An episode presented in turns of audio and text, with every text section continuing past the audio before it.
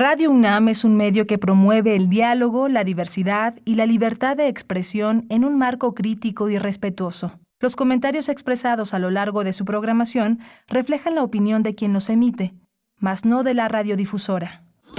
Radio UNAM presenta Primer Movimiento, El Mundo desde la Universidad. Hola, buenos días. Ya son las 7 de la mañana con 3 minutos de este lunes 3 eh, de octubre. Después del 2 de octubre el 3 de octubre, con una, con una eh, estela también de acontecimientos muy importantes. Estamos en primer movimiento en Radio UNAM, en esta emisora universitaria que hace comunidad a través de la, de la red, del Internet y de las frecuencias eh, de la radio. Está Arturo González hoy en los controles técnicos, operando la cabina. Está Rodrigo Aguilar en la producción ejecutiva, Violeta Berber en la asistencia de producción y mi compañera Berenice Camacho en la conducción de este programa. Querida Berenice, buenos días. Miguel Ángel Quemain, muy buenos días, siete con tres minutos, así es, estamos iniciando la semana, estamos ya eh, en la plenitud de octubre, después del día de ayer que eh, se llevó a cabo pues esta histórica marcha del 2 de octubre que convoca el Comité del 68, una demanda social, una demanda histórica, la marcha pues que como es costumbre de nuevo eh, partió de la Plaza de las Tres Culturas por eje central, dobló en 5 de mayo, llegó al Zócalo Capitalino donde finalmente se realizó un mitin y ahí, bueno, decir que la, la, marcha afortunadamente se llevó en calma por ahí algún evento que no logró extenderse porque incluso la misma gente, los mismos asistentes que marchaban, pues llamaban a la calma, a una manifestación pacífica, pues hoy, el día después, 3 de octubre, 7 con 4 minutos, donde además se encuentra también eh, Antonio Quijano, nuestro jefe de noticias aquí en cabina, está Tamara Quiroz a, distancia, eh, pues atendiendo las redes sociales, si ustedes nos hacen el favor de participar por ahí, bueno, pues siempre es un gusto leerles, leer sus comentarios, arroba P en Twitter, primer Movimiento UNAM en Facebook y tendremos hoy para iniciar la propuesta musical de Bruno Bartra, etnomusicólogo, sociólogo, periodista, DJ también, que cada lunes nos acompaña con música, con música, una propuesta, una curaduría que sabremos de qué se trata en cualquier momento más. Sí, vamos a tener también una, una visión eh, literaria. El Grupo Planeta editó una novela que se llama El Gran Genocidio, Descubrimiento o Exterminio de Marco Roballo. Él es un autor colombiano, tiene una extensa obra narrativa, estudió ingeniería mecánica en Colombia, se fue después a vivir a Dallas, donde vive ahí con su familia e ingresa al mundo literario con El laberinto blanco. Desde 2014 ha colaborado en múltiples eh, publicaciones en Estados Unidos, en Colombia, en Europa, ha sido un frecuentador de eh, ferias de libro porque eh, es, un, es, un, es un autor de éxito, es un autor que tiene un gran alcance a través de su visión narrativa. Sí, por supuesto, porque tiene precisamente una, narrativa muy accesible para todo el público con, con, temas, con temas históricos, abordando temas históricos y hablaremos del gran genocidio, descubrimiento o exterminio. Es un título que no es el más reciente, el más reciente es Piel de Ébano, eh, pero, pero bueno, finalmente también se ubica en, la, en el periodo de, eh, bueno, en el siglo XVIII, ya con la corona española reinando en América eh, y bueno, también este libro que estaremos conversando, El Gran Genocidio, se sitúa, hace un puente con la, con la actualidad, hace un puente con la actualidad a, través de un descubrimiento histórico eh, que se da en la actualidad y que de hecho, bueno, que, existió, que seguramente lo conocen, el, el, descubrimiento de este galeón San José, 300 años después de su hundimiento. Pues bueno, por ahí va muy interesante esta propuesta que hace Marco Roballo. Lo tendremos en unos momentos más y después también la participación de Teo Hernández Vamos a hablar sobre eh, la diversidad, la diversidad, la voz de los pueblos originarios en la Fonoteca Nacional. Teo Hernández, ingeniero dedicado a soportes sonoros e investigador de música de concierto. Sí, muy interesante el fondo de la Fonoteca Nacional que se completa también con otros fondos del Instituto Nacional Indigenista de aquel entonces que generó toda una serie de, acervos eh, fundamentales, todo lo que ha recogido el INA y, eh, en cantos, en discursos, en poemas. Eh, va a ser muy interesante empezar a entender esta diferenciación de lo que tiene la Fonoteca Nacional como acervo. También tenemos hoy las, el tema de las elecciones elecciones presidenciales en Brasil. Va a haber una segunda vuelta. Los resultados eh, en Brasil no eran, no son lo que se, se esperaba. El pueblo brasileño decide duda, eh, eh, se confunde, acierta, bueno, una, una multiplicidad de territorios porque Brasil es un país tan enorme que tiene una gran diversidad. Vamos a tratar el tema con una especialista, la doctora Regina Crespo. Ella es doctora en Historia Social por la Universidad de Sao Paulo, es investigadora del CIALC de la UNAM, profesora y tutora en los posgrados de estudios latinoamericanos y letras de la UNAM, y una mujer que ha estado con nosotros, una académica que ha, que ha colaborado en el entendimiento de Brasil aquí en primer movimiento. Pues sí, no le alcanzó, no les alcanzó a ninguno de los eh, de los contendientes en esta elección. Por supuesto a los punteros, Luis Ignacio Lula da Silva, Jair Mesías Bolsonaro. Eh, pues se, se anuncia una segunda vuelta para el próximo 30 de octubre. Pues sí, una diferencia, como dices Miguel Ángel, más reducida de lo que se esperaba días atrás. Eh, recordemos que se requiere más del 50%. Ninguno de los dos punteros obtuvo más del 50%, pero bueno, ahí está las elecciones de Brasil que se van a una segunda vuelta y también tendremos, eh, seguimos en la cuestión internacional, vamos a dar, a dar un repaso a lo que ocurrió eh, hace ocho días con el triunfo de la ultraderecha igualmente, pero ahora, bueno, el triunfo me refiero igualmente a una elección, una elección eh, presidencial, una elección pues que pone a Italia, a, a Italia a cargo o al frente con una líder, la líder de ultraderecha Giorgia Meloni. Vamos a conversar sobre este tema, a darle seguimiento porque ya lo habíamos abordado con Luis Guacuja, estará de nuevo con nosotros, responsable del programa de estudios sobre la Unión Europea del posgrado de la UNAM Italia y el triunfo de la ultraderecha. Vamos a tener también la poesía necesaria alrededor de las 9 de la mañana, pasaditas de las 9 en la tercera hora, en la voz de Berenice Camacho. Por supuesto, y tendremos también en la mesa del día, hablaremos de la Fiesta de las Ciencias y las Humanidades, 10 años, su décima edición de este espacio que está dedicado en esta ocasión al deporte. Vamos a conversar con Carmen López, coordinadora de la Fiesta de las Ciencias y las Humanidades, y también con Raúl Torres, encargado de Relaciones Públicas y Mercadotecnia. La doctora Clementina Kiwa eh, hablará sobre la ruta migratoria de las mariposas monarca, una ruta amenazada desde, hace por lo menos tres décadas que las mariposas insisten. Hay que descubrir esa ruta migratoria y ese es el propósito de la colaboración de hoy de la doctora Clementina Equiwa, bióloga, doctora en ciencias por la Facultad de Ciencias de la UNAM. Ella coordina la revista Oikos ahí en la facultad y también eh, hace posible la comunicación a través de las redes sociales. Pues así la propuesta temática de esta mañana de lunes 3 de octubre. Vamos con la música, vamos a ver qué nos tiene preparado Bruno Bartra para acompañarnos esta mañana de lunes.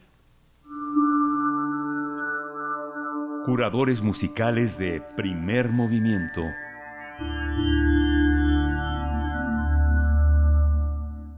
Muy buenos días, Berenice, muy buenos días, Miguel Ángel, y muy buenos días a todo el auditorio de Primer Movimiento aquí en Radio UNAM. Eh, pues es un placer, como cada lunes, eh, mostrarles una selección musical y lo que he decidido para esta semana es pescar algunas de las novedades de este 2022 que que más me han interesado, de las novedades recientes. Entonces vamos a empezar con Argane Manine de Tinariwen. Eh, bueno, más bien vamos a terminar con esa, ahorita les digo por qué. Argane Marine de Tinariwen, que es esta banda de, digamos, de tuaregs del desierto del norte de África, seminómadas y demás que alcanzaron pues el estrellato en, en el ámbito de la world music hace ya unos 10 años, un poquito más. Eh, me estoy yendo ahora de atrás para adelante para que lo último que les platique sea de la pieza que vamos a escuchar casi inmediatamente. En fin, antes de Tinariwen vamos a escuchar eh, una nueva pieza de David de la Luz que forma parte de, este movimiento del indie folk que ha cobrado bastante fuerza en los últimos años. Eh, su pieza nueva se llama Caguamita Banquetera y bueno, ya se imaginarán, habla mucho de esa de ese tipo de vida muy ligado a la postadolescencia y demás. Entonces es, está muy a gusto y muy, muy bohemia también. Antes de ello nos vamos a, escuchar eh, Escape from Baltimore, que es de Fanfare Chocarlia, pero la novedad es que hay un remix de, de un DJ que se llama J-Star de Inglaterra, pero muy ligado más bien a la escena del dub, del reggae, eh, del dancehall y demás. Entonces a la pieza de una fanfarria balcánica le da un toque de, de dub electrónico eh, y me parece que le quedó muy bien ese remix. Eh, antes de ello escucharemos de, La Perla junto con el Frente Cumbiero eh, la pieza Palmambo. Esto es parte de Callejero, el, el nuevo álbum muy anticipado de, de, La Perla, que es este trío colombiano de percusionistas, eh, cantantes y compositoras extraordinarias que, pues, que han logrado revitalizar y renovar toda la tradición principalmente caribeña colombiana, desde la cumbia y los porros hasta múltiples otros eh, géneros derivados y emparentados de ellos.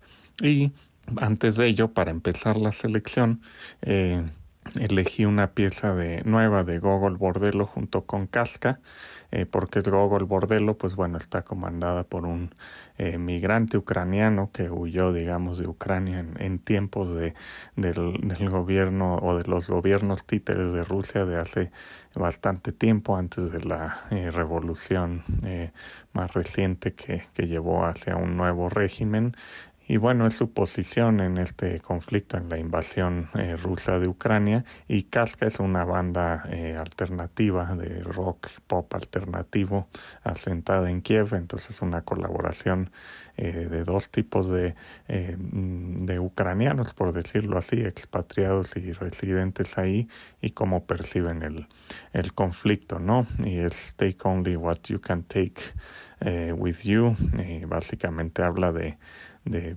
cómo salir corriendo para ir a, campos de refugiados y demás, ¿no? En fin, esa es la selección de hoy, eh, bastante ecléctica eh, y con puras novedades que espero eh, disfruten igual que yo las he disfrutado. Entonces, bueno, pues les mando un abrazo y a iniciar con energía esta semana.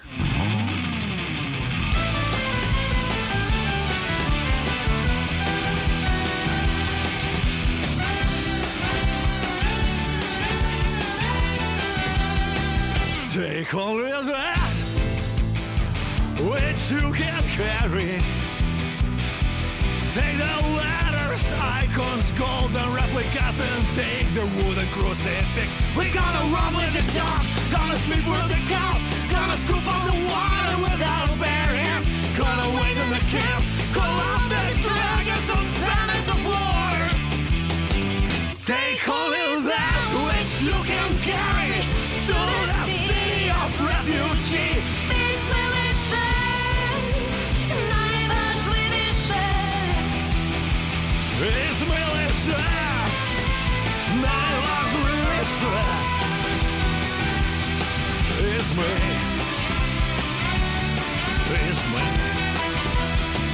Take every bit of all the news Of this catastrophe. One woman's heels Exhausted guards covered with snow. We're gonna run with the dogs We're gonna sleep with the cows We're gonna scoop up water with our bare hands And the quiet of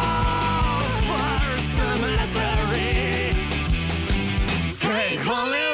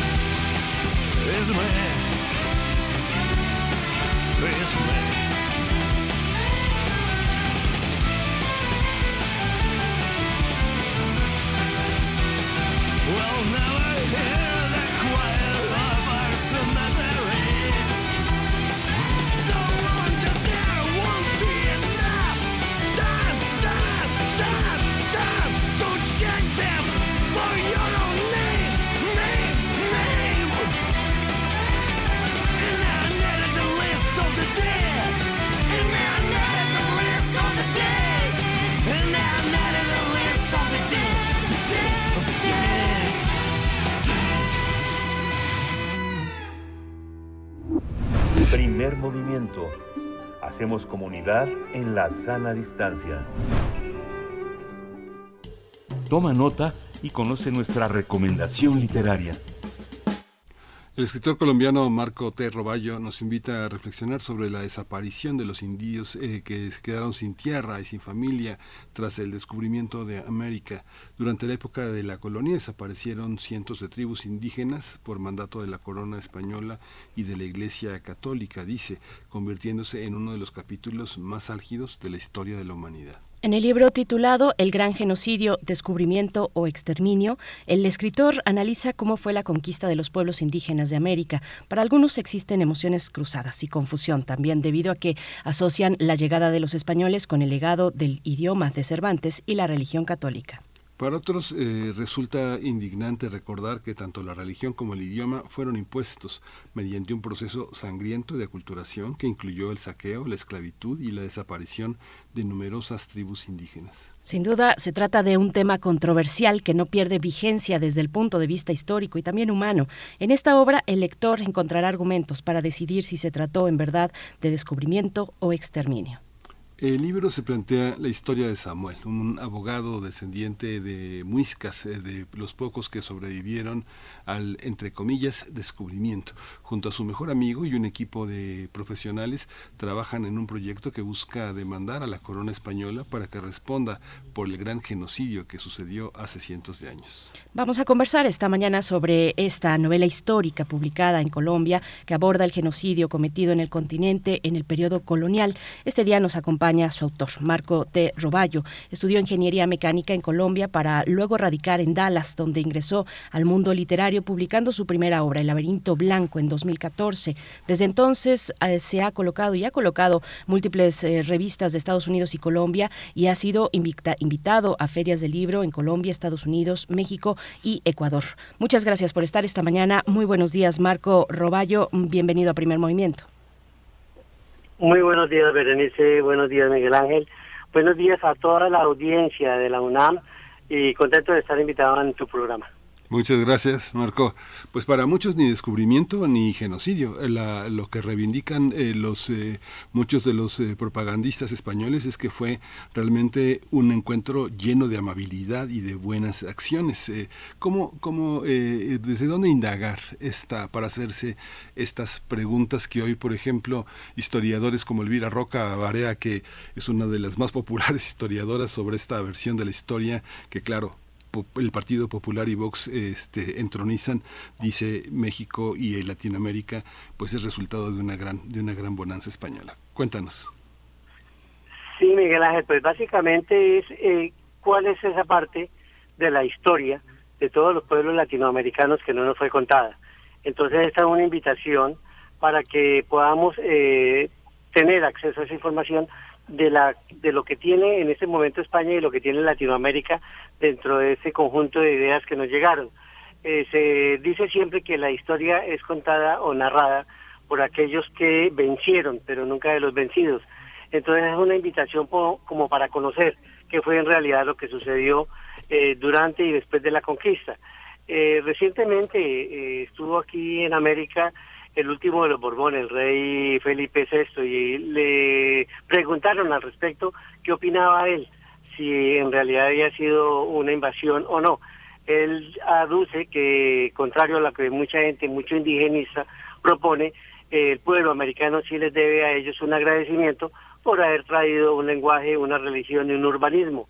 Pero no hay que olvidar que aquí en América sí había una, una religión, un lenguaje previo y un urbanismo. Si nos vamos a, cuestiones de, de avanzada, podemos decir que incluso el calendario maya, el calendario azteca, eh, tienen eh, mucho más relevancia que el gregoriano que utilizamos nosotros hoy en día, ¿no?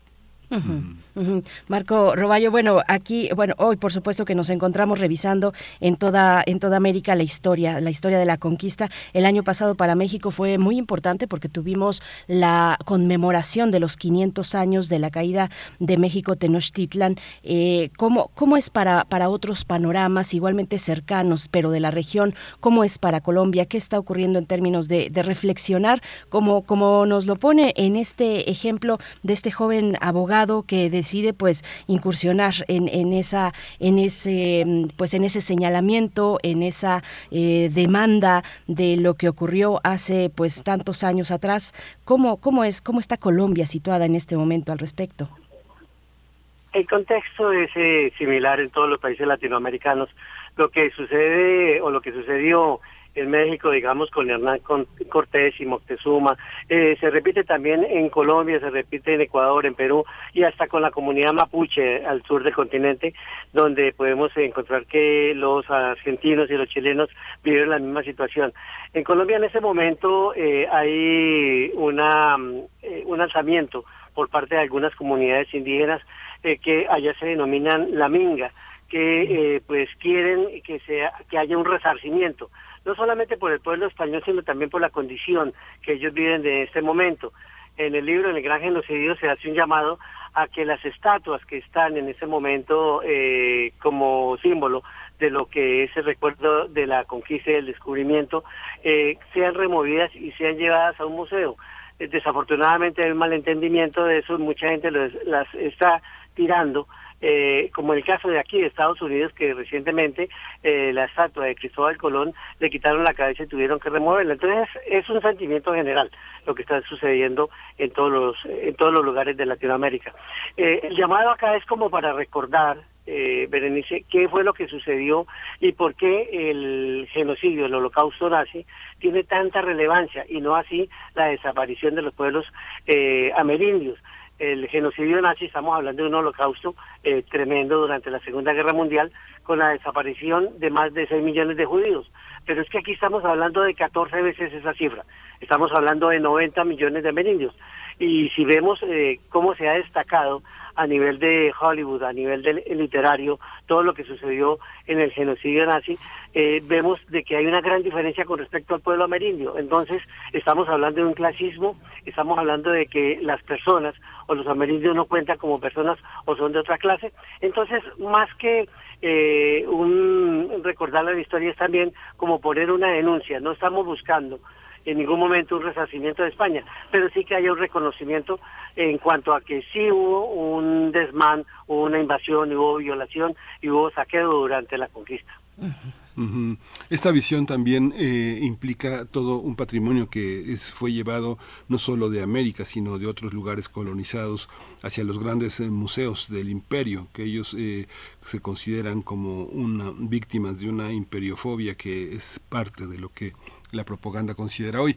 ¿Qué, ¿Qué, tienen que devolver, qué tienen que reconocer en estas demandas que, por ejemplo, el presidente de México y desde otros ámbitos eh, como eh, de Latinoamérica, como Evo Morales, han colocado a la corona española y al gobierno español como parte de este resarcimiento, Marco?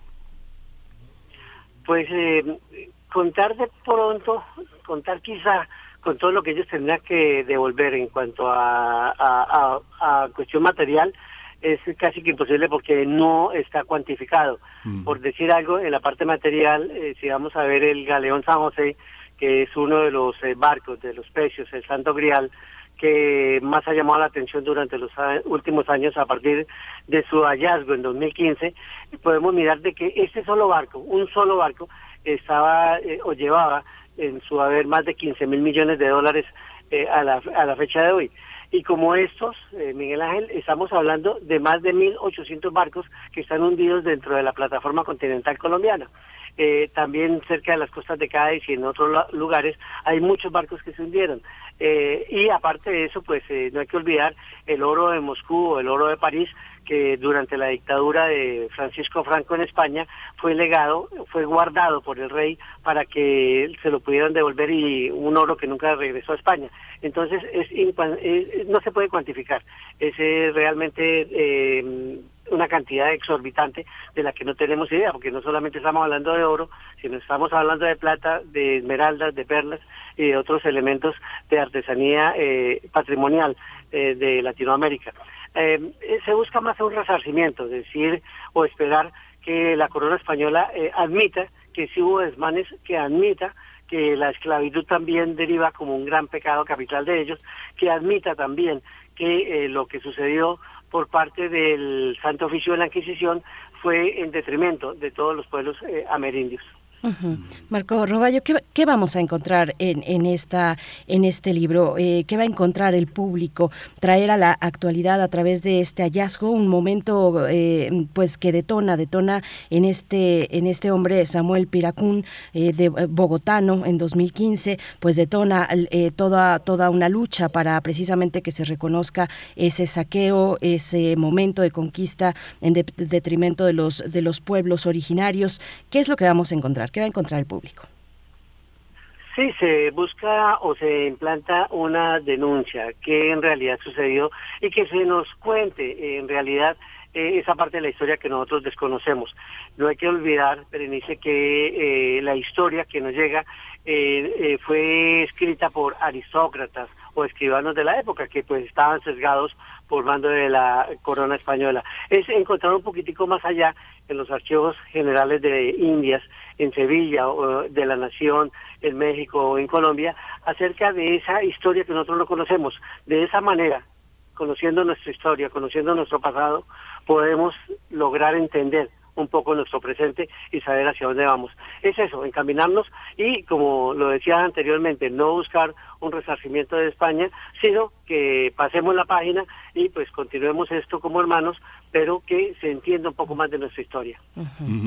¿Qué de los imperialismos, eh, qué de los colonialismos sobrevive en nuestros días? Hay muchas personas nostálgicas que piensan que se podrían desenlazar eh, las culturas eh, oprimidas y desaparecidas, que se podrían recuperar, que se podría recuperar parte de esa civilización que fue sepultada y traerla al presente, como, como en rituales como uno observa en Ciudad de México, en Cali en Bogotá, el mundo conchero, el mundo indígena que, que parece que regresa. ¿Cómo entender esa parte? ¿Qué de los colonialismos y de los imperialismos sobrevive? Así como la viruela se quedó, este, ¿qué, qué otras eh, viruelas espirituales eh, cargamos? ¿Qué otras eh, también, con qué otros aromas vivimos que forman parte de una bonanza? Marco. Sí, yo creo que dentro del, dentro del legado que queda de España, yo creo que existe o podemos hablar solamente de, en la parte mm, eh, de lenguaje, en la parte de religión, eh, eso que nos trajeron ellos. Sin embargo, hay que mirar que eh, se quitó, que se sesgó la religión que había anteriormente y se han olvidado un poco esas costumbres en cuanto al lenguaje que tenían los amerindios, una gran riqueza cultural que había y que sobrevive con las artesanías que hoy nos llegan y que las costumbres que se quieren eh, todavía eh, sacar a, relucir. El problema es que muchas de esas culturas, Miguel Ángel, desaparecieron completamente, ya no están en el mapa, ya es difícil volverlas a traer. Y fueron cientos de tribus las que desaparecieron y con ellas desaparecieron su religión, su lenguaje y de pronto un gran legado cultural para el mundo. Entonces es, un poco como mirar de, ese colonialismo que nos queda es importante resaltar que en una de las invasiones que hubo eh, por los años de 1741, cuando uno de, un colonizador inglés eh, visitó América y comenzó a, tomar eh, como propio varios de los pueblos que estaban en Latinoamérica, ellos estuvieron a punto de colonizar por parte de Inglaterra todo lo que fue Portobelo, eh, no llegaron a Veracruz en México, en, en la Nueva España, pero sí tomaron Portobelo y sitiaron a Cartagena, que era un punto importante dentro de lo que había en América. El dato es de que eh, un colonizado, uno de los eh, militares españoles más grandes de la época, Blas de Leso, pudo defender eh, todo lo que fue América para que no entraran los ingleses, porque aquí es donde se donde resalta un, una, un gran cuestionamiento. ¿Qué hubiese sucedido si ese emisario de Jorge II, del rey de Inglaterra, hubiese podido sitiar a Cartagena y hubiera podido entrar a Cartagena? La orden era que ellos iban a tomar todas las provincias y todas eh, las colonias españolas para eh, Estados Unidos, para Inglaterra, perdón.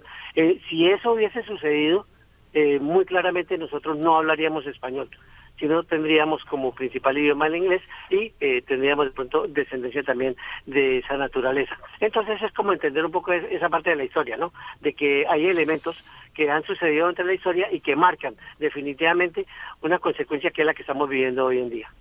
Marco Roballo, ¿cómo, cómo, ¿cómo se complementa esta obra, el gran genocidio, descubrimiento o exterminio, con, con otras obras incluso posteriores, ahora que se habla de Cartagena, eh, Piel de Ébano, la más reciente, donde se aborda la historia de esta muchacha, esta muchacha rebelde, una, una muchacha eh, negra y, por supuesto esclava, eh, ¿cómo, cómo, ¿cuál es, digamos, en el contexto contexto de su obra, Marco, pues el lugar que ocupa esta, este libro.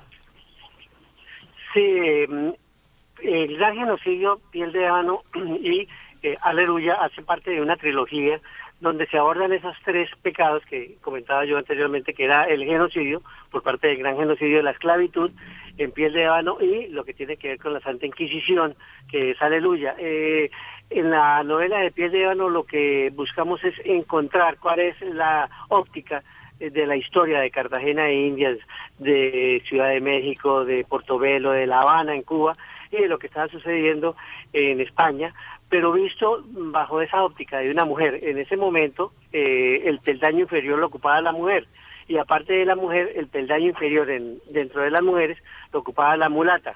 Manuela es una mulata que trata de entender un poco cuál es la problemática que vivía en ese momento Cartagena de Indias, que era como eh, lo mencionaba hace un momento, punto central donde llegaba toda la esclavitud, donde llegaban todos los esclavos que eran distribuidos eh, en Latinoamérica. Eh, ella nos hace un amplio panorama, nos deja ver un amplio panorama, porque ella está en la búsqueda de saber quién es su padre, sabe que es un hombre blanco, pero no sabe cuál de ellos, de los que están a su alrededor, es dado de que su madre muere cuando ella nace. Entonces es una, una especie de situarnos a finales del siglo XVIII y entender en la época pre-república cómo era que se estaba dando esa gesta independentista, que por igual nos tocó en todos los países latinoamericanos. Entre tanto, Aleluya, que es el tercer de los libros que hace este compendio y que hace esa esta denuncia también hacia lo que sucedió en las colonias, eh, nos explica qué era lo que pasaba en la Inquisición, cómo una persona era juzgada eh, la mayoría de veces de manera injusta en esa persecución que hacía eh, toda España hacia los judíos sefardíes y hacia todo lo que no sonara a Jesús.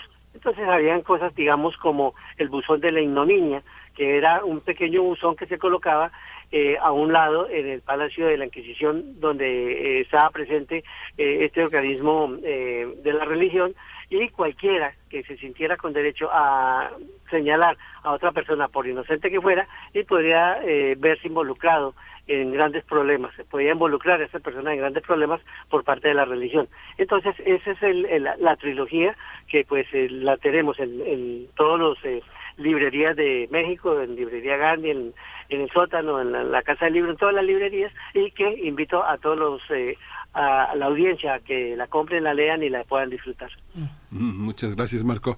Hay una, hay una idea que eh, los historiadores contemporáneos han criticado de la historia del siglo XIX, una historia narrativa, una historia donde se idealizan eh, los héroes, donde se idealizan las gestas y donde parece que hay una idea más novelesca de, de la historia. Hoy se está por una historia más de evidencias, más de documentos, más de seguimiento de los procesos.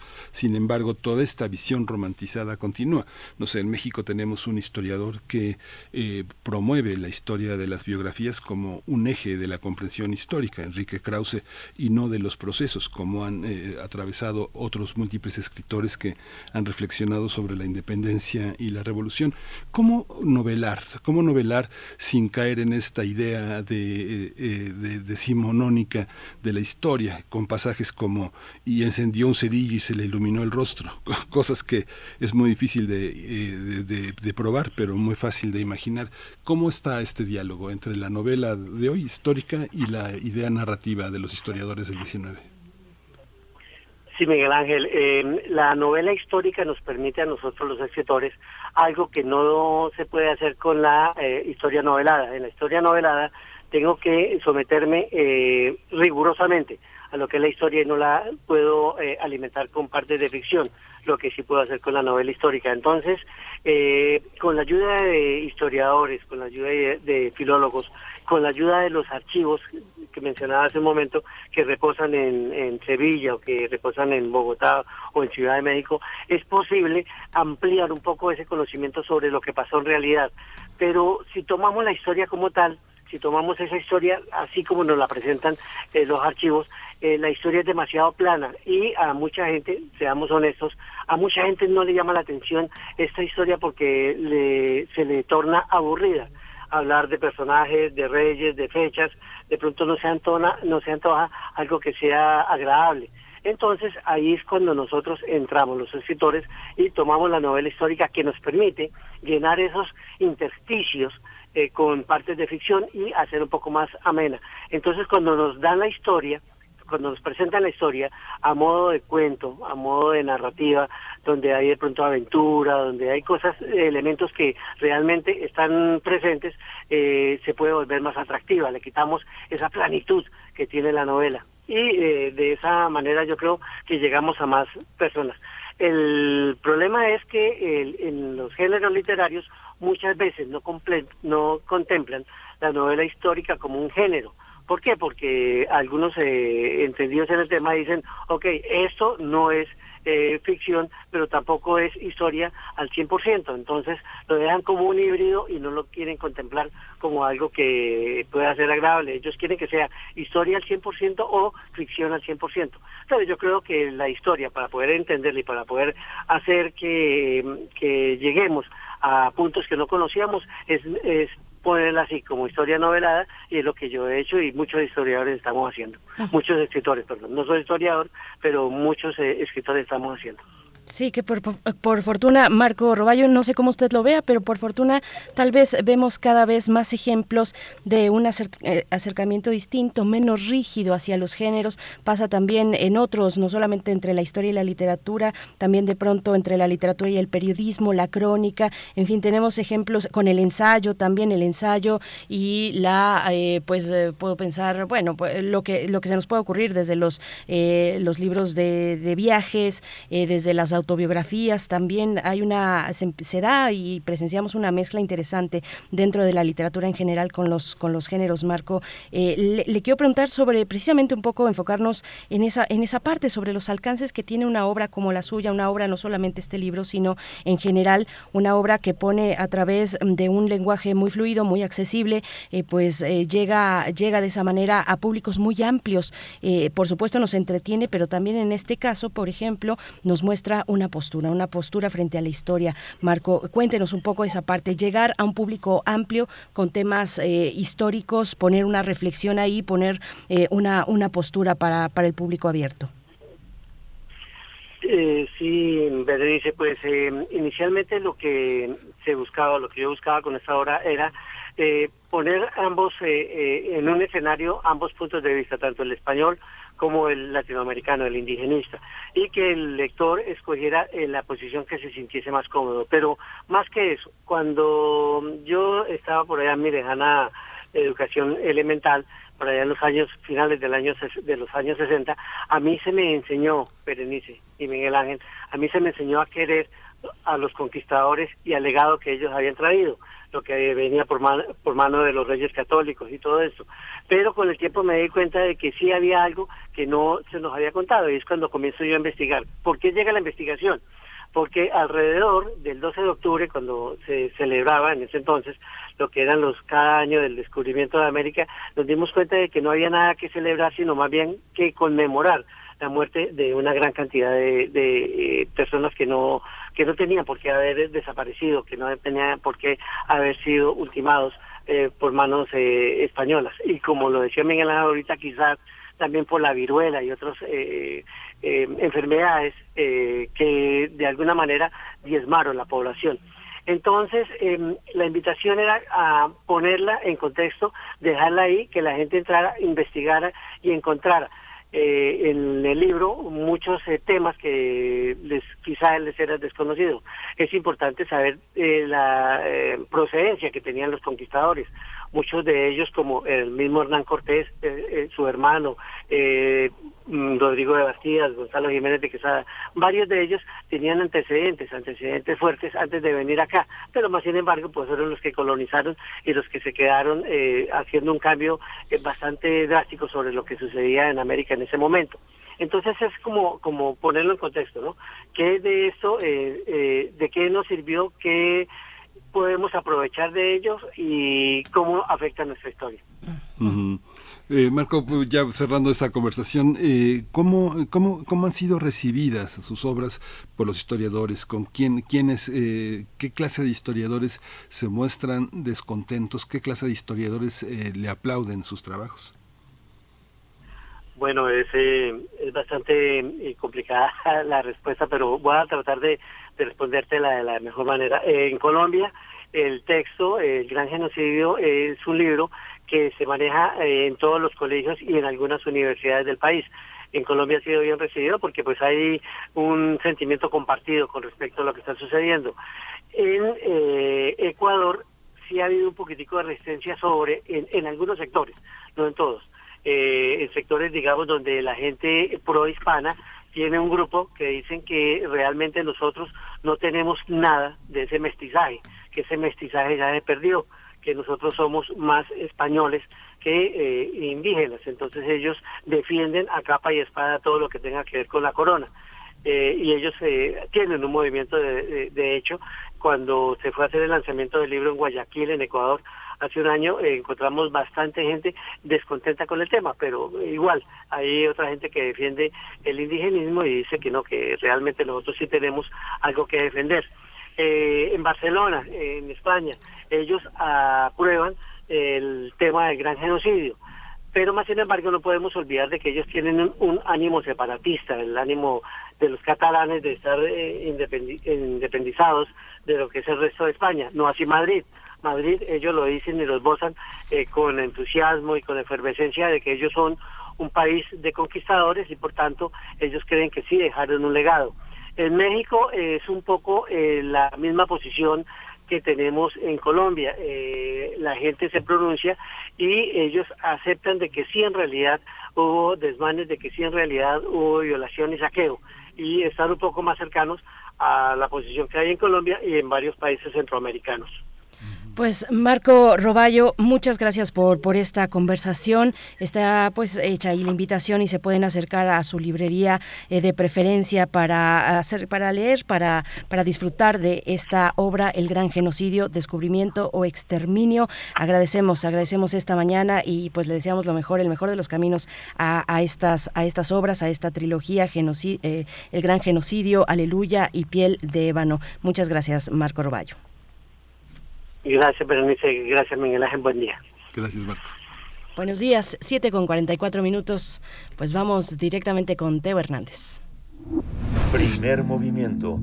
Hacemos comunidad con tus postales sonoras. Envíalas a primermovimientounam.gmail.com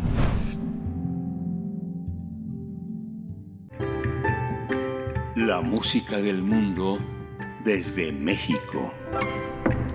Ya nos acompaña Teo Hernández a través de la línea, ingeniero dedicado a soportes sonoros, investigador de música de concierto y nos hablará de los eh, la voz de los pueblos originarios en la Fonoteca Nacional, unidos en la diversidad. Teo Hernández, ¿cómo estás? Muy buenos días. Buenos días, Berenice, Miguel Ángel y todo el equipo de Primer Movimiento. Pues sí, vamos a hablar justamente de, de un tema que es este sumamente importante, sobre todo en la, en la, en la cultura contemporánea, ¿no?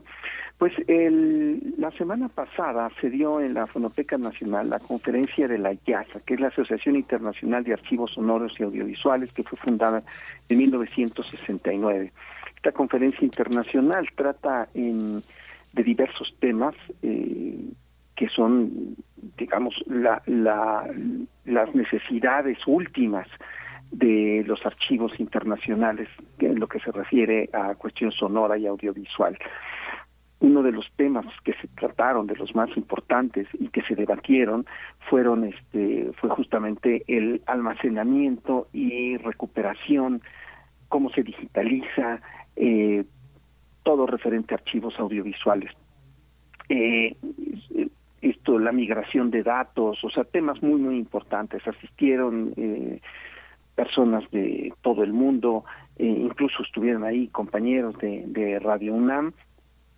Y uno de los de las conferencias que a mí más me llamó la atención, bueno, de los temas que a mí más me llamaron la atención fue un una persona que vino de China eh, que nos hablaba acerca de las grabaciones de campo que se habían hecho en, China, ¿no? En, Mongolia. Y nos hablaba de una problemática, que es la problemática de la reintegración de esta memoria sonora al a, justamente a su a su a su ambiente, ¿no? Y esta misma problemática fue la problemática que de otra mesa, que fue la mesa eh, de los de las radios indígenas. Las radios indígenas en México cumplen un papel sumamente importante que de hecho nosotros no nos damos cuenta de, de, lo de lo importante de lo importante que es porque plantean de alguna forma eh, un, elemento de unidad dentro de unas comunidades que están sumamente sumamente aisladas no y cumplen una función social que también nosotros no nos enteramos. Una, por supuesto, sería la de la memoria comunitaria, que es esta, esta, esta parte que, que se está perdiendo eh, justamente por la absorción de la cultura eh, moderna de, la, de las comunidades. Otra parte muy importante que, que, que será también y la función de las, de las de las radios indígenas es el intercambio intergeneracional. Aquí nos topamos con un problema de que las eh, cada vez las generaciones más jóvenes salen de sus comunidades y pierden eh, pues no solamente eh, el idioma sino también pierden mucha mucho que de lo que tiene que ver con, sus tradiciones con sus este con sus costumbres y de alguna forma se vuelven cuando regresan extranjeros en su propia tierra y esto y esto es una cosa terrible no pero otra de las de las cosas más importantes y a, y a mí me pareció este quizá eh, un punto para reflexionar eh, mucho más profundamente es el manejo del discurso propio de la historia. Esto es, nosotros tenemos un México que, que consideramos un México enorme, pero no nos damos cuenta de que hay una serie de microcomunidades que tienen sus voces, que tienen sus, sus, este, sus tradiciones, que tienen un, una, un, una forma de ser propia y que de alguna forma cuando, cuando se les pasa eh, eh, esta, esta educación, eh, que es una educación pues necesariamente nacional, pierden este tipo de, de, de visión suya propia, ¿no? Pierden su propia versión de la historia. Entonces, eh, este, una de las conclusiones es que efectivamente estas, estas comunidades, al elaborar su, sus propios archivos sonoros, estas son grandes herramientas para que puedan este, estar en, digamos, la universalidad, que sería la universalidad del, territorio nacional, pero con su propia, con su propia voz, con su propio eh, eh, pensamiento. Entonces es por esto que eh, quise hablar de esta de esta unión en la diversidad. Tenemos que estar conscientes de esta enorme diversidad de los de la de la de las culturas de las culturas indígenas que se expresan en buena medida a través de las radios comunitarias. Y por supuesto estas radios comunitarias tienen acervos que en la medida de lo posible estamos tratando de resguardarlas no solo para resguardar las las lenguas originarias que pues, sabemos hay algunas que tienen una gran fortaleza como el náhuatl pero hay otras que tienen tres cuatro hablantes y que y, que tenemos un, grave riesgo de, de que de que desaparezcan. El ejemplo que vamos a escuchar este ahora es gracias a la a la generosidad de, de uno de los participantes del Berchor García López que es director de La Voz de las Mixtecas, que es la XCTLA del, del INPI y son y son dos ejemplos muy bonitos este eh, bueno que a mí a mí en lo personal me, me, llegaron tremendamente. Es un coro de la secundaria de San Pedro Buenavista que, que es un, que es la canción mixteca justamente con este coro de la secundaria no entonces es un coro de niños cantando en, en mixteco. Y después un grupo, los Yanix de Santiago y Osundúa, que cantan la canción de la tortolita. Entonces, pues, no sé, me gustaría que los escucháramos, compartirlos. Por supuesto, Teo Hernández, eh, si quieres, bueno, eh, no sé si hacia el final vas a, eh, quieres comentarnos, dar alguna reflexión de cierre o si nos vamos ya directamente con canción mixteca en este coro infantil, en este coro de niños y también si se pudiera la tortolita. reflexión final, Maravilloso, eso es, te, te, lo consultamos por, por tus tiempos, pero entonces vamos, vamos a escuchar y volvemos.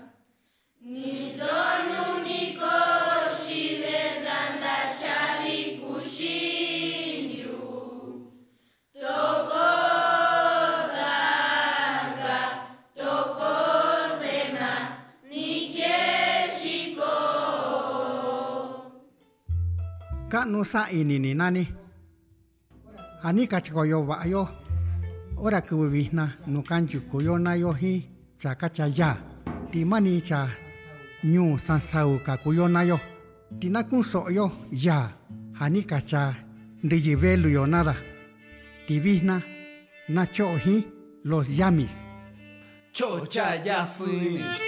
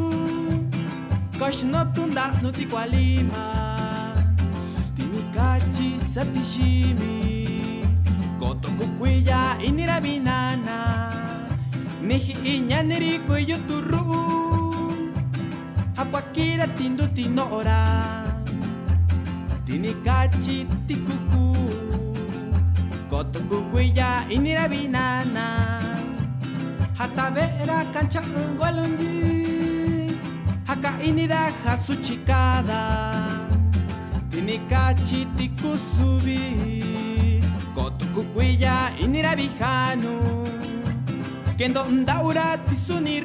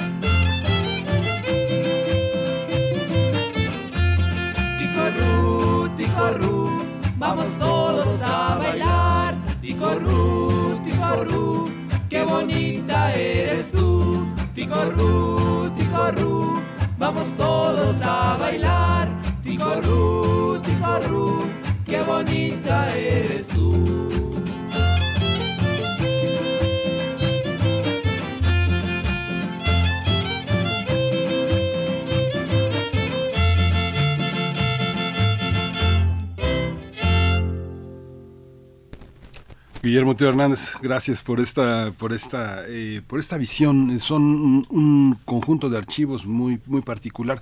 ¿Cómo distinguir lo que tiene la fonoteca de lo que hay en otros archivos de con estos contenidos indígenas? Bueno, esta es una esta es una una pregunta muy interesante, ¿no? Bueno, la fonoteca básicamente tiene eh, archivos formados por investigadores, ¿no? Como Thomas Stanford o como como Lalo Llerenas, que ya lo habíamos mencionado, está Henrietta Yurchenko, está está está Helmer, que son que son archivos que bueno, son su nombre lo dice, investigadores que llegan a los lugares, este, hacen las grabaciones. Eh, la, la, diferencia sustancial que yo encontraría esto es que esta es una memoria generada por ellos mismos, lo cual les da un sentido de identidad, un, un orgullo de pertenencia muy, muy especial. Y estos acervos no todos está, estamos haciendo porque algunos lleguen a la, a la Nacional, por lo pronto se les está dando asesoría para que, para que sepan cómo tratar toda este, esta cantidad de soportes, ¿no? A veces, este, por ejemplo, las cintas de carrete abierto en climas este, muy húmedos, pues sufren de, de, de problemas este, severos de lo que llamamos hidrólisis o deterioro por eh, deterioro biológico. Pero bueno, entonces este, esta, estas personas es, es, están, están, los directores son verdaderamente heroicos. Ellos están tienen una problemática económica. Si nosotros ahorita estamos sufriendo por, por problemas este, eh, de recursos, pues ellos, imagínense nada más, muchos más, y además sin este conocimiento que apenas están, digamos, tratando de, adquirir, son, son, son heroicos, o sea, eh, personas que están con un gran orgullo de lo que son y para eh, darlos, regresarlos, digamos, a, a, su, a su, comunidad. ¿no? Entonces, sí. bueno, pues es una labor absolutamente encomiable de la que tenemos que estar enterados eh, pues para apoyarlos en lo que sea, en lo que esté en nuestras manos. Gracias, Teo Hernández. Y bueno, solamente para despedirte, eh, comentar que el próximo 13 de octubre tendrán en la Fonoteca Nacional una sesión de escucha de 80 años de la gran, histori eh, de, la gran historia de Henrietta Yurchenko, que acabas de mencionar, esta investigadora eh, norteamericana, su gran, pues el archivo, el archivo mexicano que realizó Yurchenko. Muchas gracias, estaremos pendientes de, de esa sesión en la Fonoteca Fonoteca Nacional, 13 de octubre, 19 horas. Teo Hernández, te agradecemos esta participación, te deseamos lo mejor esta semana. Gracias a ustedes, hasta luego. Vamos al corte. Síguenos en redes sociales. Encuéntranos en Facebook como Primer Movimiento y en Twitter como arroba PMovimiento. Hagamos comunidad.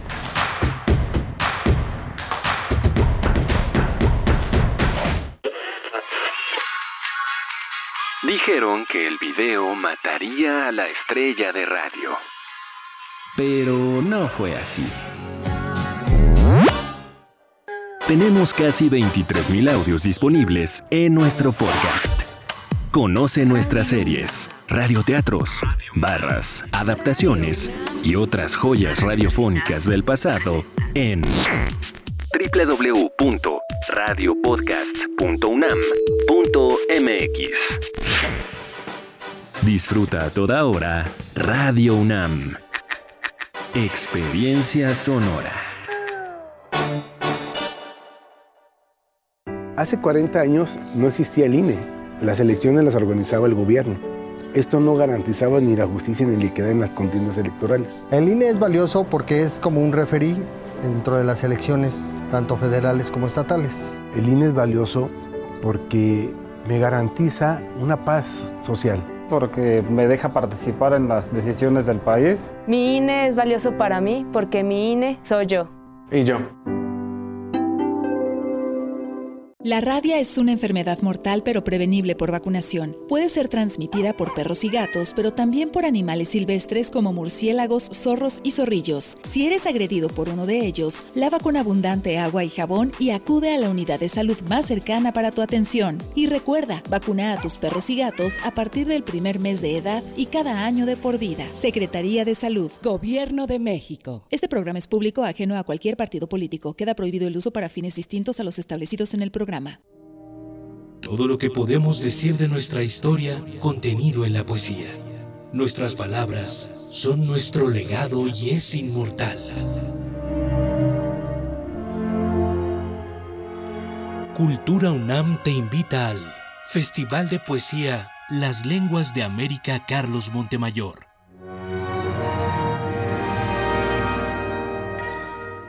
Asiste a la sala Nezahualcóyotl este jueves 13 de octubre a las 17.30 horas en el Centro Cultural Universitario y acompáñanos a celebrar la palabra. Que no callen, nunca callen las palabras. Cultura UNAM.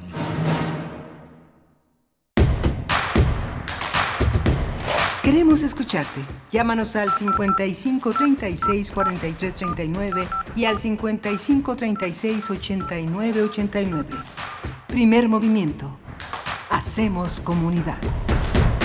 Muy buenos días, son las 8 con 3 minutos de la mañana y hoy es lunes 3 de octubre de 2022. Estamos iniciando la segunda hora de transmisión, una transmisión que se hace en vivo, en vivo a través de la radio pública y la radio universitaria, el 96.1 en frecuencia modulada y en amplitud modulada 860 y también, bueno, con las tecnologías digitales en www.radio.unam.mx. Saludos, saludos a la radio Nicolaita, a toda la comunidad que nos sintoniza en el 104.3 en la frecuencia modulada en Morelia, en la ciudad, bellísima ciudad de Morelia, la capital de Michoacán, y también, bueno, donde sea que nos estén escuchando, saludos hasta allá, cuéntenos desde dónde, desde dónde nos sintonizan, dónde nos escuchan también, tal vez alguna, a través de alguna plataforma que reproduce nuestra, nuestra señal digital, eh, cuéntenos, cuéntenos, queremos saber de ustedes, como lo hace ya también por acá, bueno, algunos de la audiencia se suman en los comentarios, Fabiola Cantú nos desea muy buen día, también Oscar Isidro Bruno, muy buenos días, buen inicio de, semana, nos dice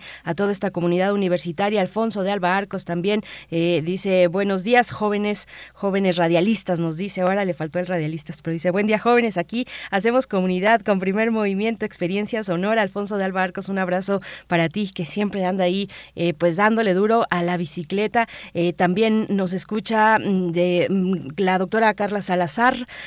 buenos días, hacemos comunidad académica a seguir insistiendo. La doctora Carlos, Carla Salazar, que pues continuamente está, está en este espacio, ya sea como escucha y a veces como invitada también, hablándonos de resiliencia en estos momentos, en pues en una etapa mm, que, eso requiere de nosotros, de, nosotros como comunidad. Así es que les damos la bienvenida a todos ustedes, eh, los que escriben, los que escuchan, por parte de todo el equipo que está a cargo esta mañana de Rodrigo Aguilar en la producción ejecutiva, está aquí frente a mí, del otro lado del cristal, también Arturo González está en los controles técnicos, igualmente les manda saludos de Toño, de Toño Quijano, Antonio Quijano, nuestro jefe de noticias, también, también levantan la manita los tres. Eh, con mucho cariño les envían saludos. Toño, Toño Quijano que está también pues aquí asistiendo en la cabina y Miguel Ángel Quemain en la voz, en la conducción y las reflexiones que siempre son muy interesantes de tu parte, Miguel Ángel, ¿cómo estás? Hola Berenice, muchas gracias, muchas gracias a todos nuestros radioescuchas, a la radio Nicolaita que hace eh, esta eh, sinergia de enlazarnos a partir de las 8 de mañana hasta las 9 y todos los días de lunes a viernes en este espacio. Bueno, tenemos eh, esta reflexión sobre lo que sucede en Brasil. Regina Crespo, la doctora Regina Crespo ha sido, le ha dado seguimiento muy importante a todo este proceso. Hoy la, algunos periódicos toman, toman en cuenta esta, esta victoria de Lula muy relativa. Lula dice hay que hay que pasar hay que pasar a cada a cada hogar eh, de los brasileños para eh, convencerlos para mostrarles lo que significa un gobierno de derecha y un gobierno dedicado a satisfacer las necesidades de una sociedad cada vez más eh, en crisis cada vez más desigual y bueno todo este proceso de Brasil es lo que tendremos en esta primera en esta primera media hora. Y después también tendremos, hablando de la ultraderecha, de, de, esos resultados que pues logran darle la vuelta a lo que se vaticinó, a lo que se esperaba, pues a lo que incluso los eh, las herramientas, eh, los instrumentos de eh, medición del voto, pues pudieron pudieron pues presentar como resultados la ultraderecha, pues generalmente, bueno, en, en tiempos recientes logra dar un vuelco a esos resultados de alguna manera. No se esperaba que, fuera pues tan cercano, tan cerrada la mm, diferencia entre estos dos punteros, Luis, Luis Ignacio Lula da Silva y Jair Bolsonaro. Igualmente, bueno, pues la ultraderecha hay que mirarla en Europa y es lo que haremos con el triunfo, el triunfo de Giorgia Meloni, líder de origen romano, eh, líder ultraderechista que ganó hace una semana las elecciones en Italia. Vamos a tocar el tema con Luis Guacuja, responsable del programa de estudios sobre la Unión Europea del posgrado de la UNAM. Así es que de eso va, de eso va nuestra segunda hora con notas internacionales, notas que tienen que ver con las preferencias electorales, con eh, procesos muy también muy tirados hacia u orientados hacia un discurso muy violento, me parece, en ambos casos. Bueno, eh, hago ese paralelismo y pongo el punto de la ultraderecha, pero por supuesto que cada uno de los casos es eh, particular y específico, pero estaremos estaremos con dos especialistas en cada uno de estos procesos electorales. Luis Guacuja, que estará pues hacia la segunda mitad de esta hora, 8 con 8 minutos. Miguel Ángel, si estás de acuerdo, nos vamos ya con nuestra vamos, nota. Vamos a la nota nacional. Primer movimiento. Hacemos comunidad en la sana distancia. Nota del día con eh, el izquierdista Luis Ignacio Lula da Silva como favorito en las encuestas de la contienda presidencial. Ayer se realizaron elecciones en Brasil en las que también fueron elegidos 27 gobernadores, 81 senadores, 513 diputados federales y 1035 diputados estatales. Más de 156 millones de brasileños fueron convocados para los comicios celebrados ayer en una jornada sin mayores incidentes y con largas filas en las urnas. Tras el cierre de la jornada, el Tribunal Superior Electoral comenzó a difundir los resultados. Con el 99.99% de los votos escrutados, Jair Bolsonaro, actual presidente de Brasil, obtuvo el 43%, es decir, más de 51 millones de votos, mientras que Lula obtuvo el 48%, más de 57 millones de votos. Con este resultado, ninguno de los dos aspirantes alcanzó el porcentaje necesario para evitar una segunda vuelta. De acuerdo con la legislación electoral de ese país, para ganar en la primera vuelta electoral son necesarios más del 50% de los votos. De confirmarse los resultados preliminares, ambos candidatos tendrán que disputarse la presidencia en segunda vuelta electoral programada para el 30 de octubre.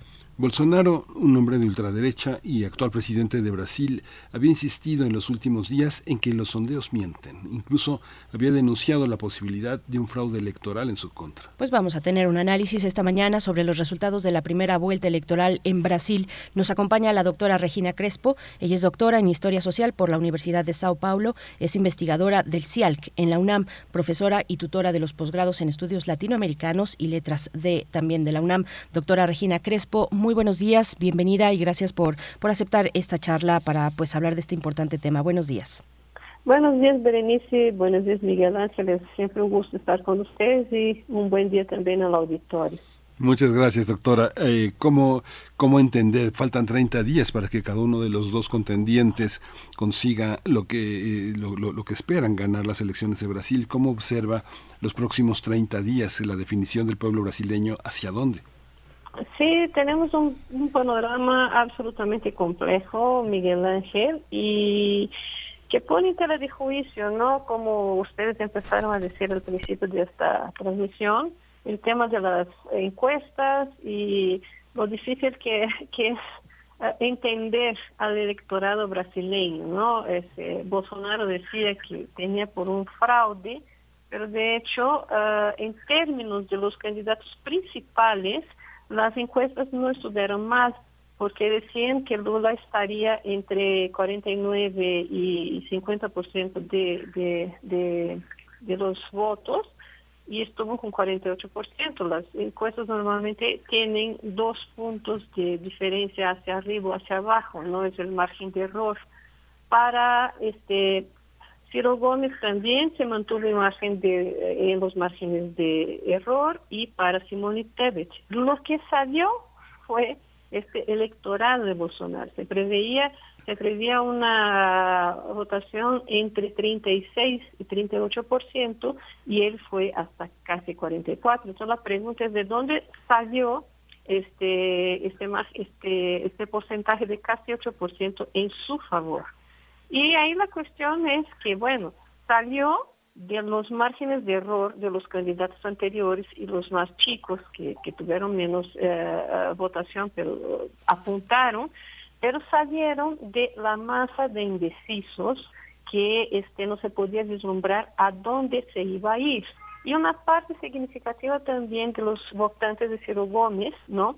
que hizo una campaña belicosa explícitamente volcada hacia Lula de, da Silva, también se fue para este lado, ¿no? La pregunta es, bueno, los indecisos entonces migraron para Bolsonaro, migró esta parte hacia Bolsonaro también, y el panorama llegó a esto que estamos viendo. Uh, el gran problema que vemos hoy en, en lo que viene para el año que entra es que aunque haya esta polarización entre Bolsonaro y Lula y supongamos que Lula, Lula sea finalmente el que lleve ¿no? la presidencia, lo que tenemos en Brasil es que la derecha este, civilizada, la, por decirlo de alguna manera, despencó. Y lo que se está observando es el avance, de hecho, de la extrema derecha. Y eso tiene que ver con la ocupación ¿no? del Senado la ocupación de las cámaras este, tanto estatales como federales de una mayoría de, de candidatos que ahora van a ejercer su mandato y están vinculados sea al partido de Bolsonaro actual, porque tenemos que recordar que él ya pasó por por lo menos ocho partidos, pero el actual, que es el Partido Liberal, y uh, partidos simpatizantes a Bolsonaro. Entonces va a ser muy complejo, muy difícil un gobierno de Lula, si gana Lula, con esta, este, con este estado de cosas, ¿no? Hay ahí un tema muy importante que es este el voto de la comunidad evangélica, que por supuesto fue bolsonarista y que ah, reforzó esta mirada este, de extrema derecha que estamos viendo en la política brasileña y finalmente que los, los liderazgos ideológicos de Bolsonaro, todos, todos, sin excepción, fueron elegidos para algún puesto político, este, sea para el Senado, sea para las diputaciones federales o incluso para las estatales. Sí, doctora Crespo, ¿cómo, eh, eh, ¿qué, esperar de, los otros dos candidatos? ¿A quién, cómo pondrían a trabajar eh, sus, votos? El tercero y cuarto lugar, sobre todo, Simone mm, Tebet y, Ciro Gómez. ¿Qué, esperar? ¿Hacia dónde podrían pues inclinarse esas preferencias políticas ya con estos dos punteros? Bueno, por lo menos Ciro Gómez esa vez no se, no se fue a París, ¿no? Como pasó en 2018 pero la relevancia de, de, sus este, electores, yo creo que, no sé, a lo mejor no va a ser tan importante como la de Simone Tebet, que ha sido una candidata que ha crecido, ha tenido una visibilidad muy importante porque fue muy bien en los debates, logró mantener su fiel eh, este, electorado y es una fuerza importante. La cuestión más, más importante es tratar de este, jalar para el ejercicio legítimo ¿no? de, las elecciones a una cantidad enorme de abstenciones. Para que tengan una idea, la abstención este año fue de 20.9%, el más grande percentual desde 1998. O sea, más de 32 millones de electores no se presentaron a votar. Entonces, esta parcela muy grande de la población, este, ¿por qué no fue? Muchos seguramente no fueron por temor, porque la situación estaba muy muy tensa, aunque no no pasaron a, no, no hubo grandes eventos de violencia, pero había una preocupación de mucha gente a, con la violencia del pleito, lo que por cierto nunca ha habido antes en el país hasta que hasta 2018. Otra parcial importante que no cree en la política y esta es la que de hecho funciona mucho más en beneficio de Bolsonaro que de Lula, porque Bolsonaro lo que ha hecho todo el tiempo es justamente demonizar ¿no? a la política como esta herramienta legítima de cambio. Lo que quiere Bolsonaro y todas las fuerzas que lo apoyan es el mantenimiento de un statu quo que sea beneficioso para su propio gobierno. Si la gente no va a votar, qué mejor, ¿no? Porque finalmente con lo que ya tiene, pues se garantiza su permanencia en el poder. Hay que, en el caso de Lula, tratar de convencer a esta faja de la población que sí vaya y que busque pues una alternativa porque lo que vamos a tener en los próximos cuatro años va a ser fatal para, para Brasil en varios sentidos. Sí una parte, Regina, que tiene, tiene, tiene que ver con esta eh, eh, gran elección. ¿Cómo eh, la, la, pugna entre estos dos punteros oscurece también los resultados de las elecciones? ¿Qué es lo que vislumbramos? ¿Qué es en este enorme país que es Brasil?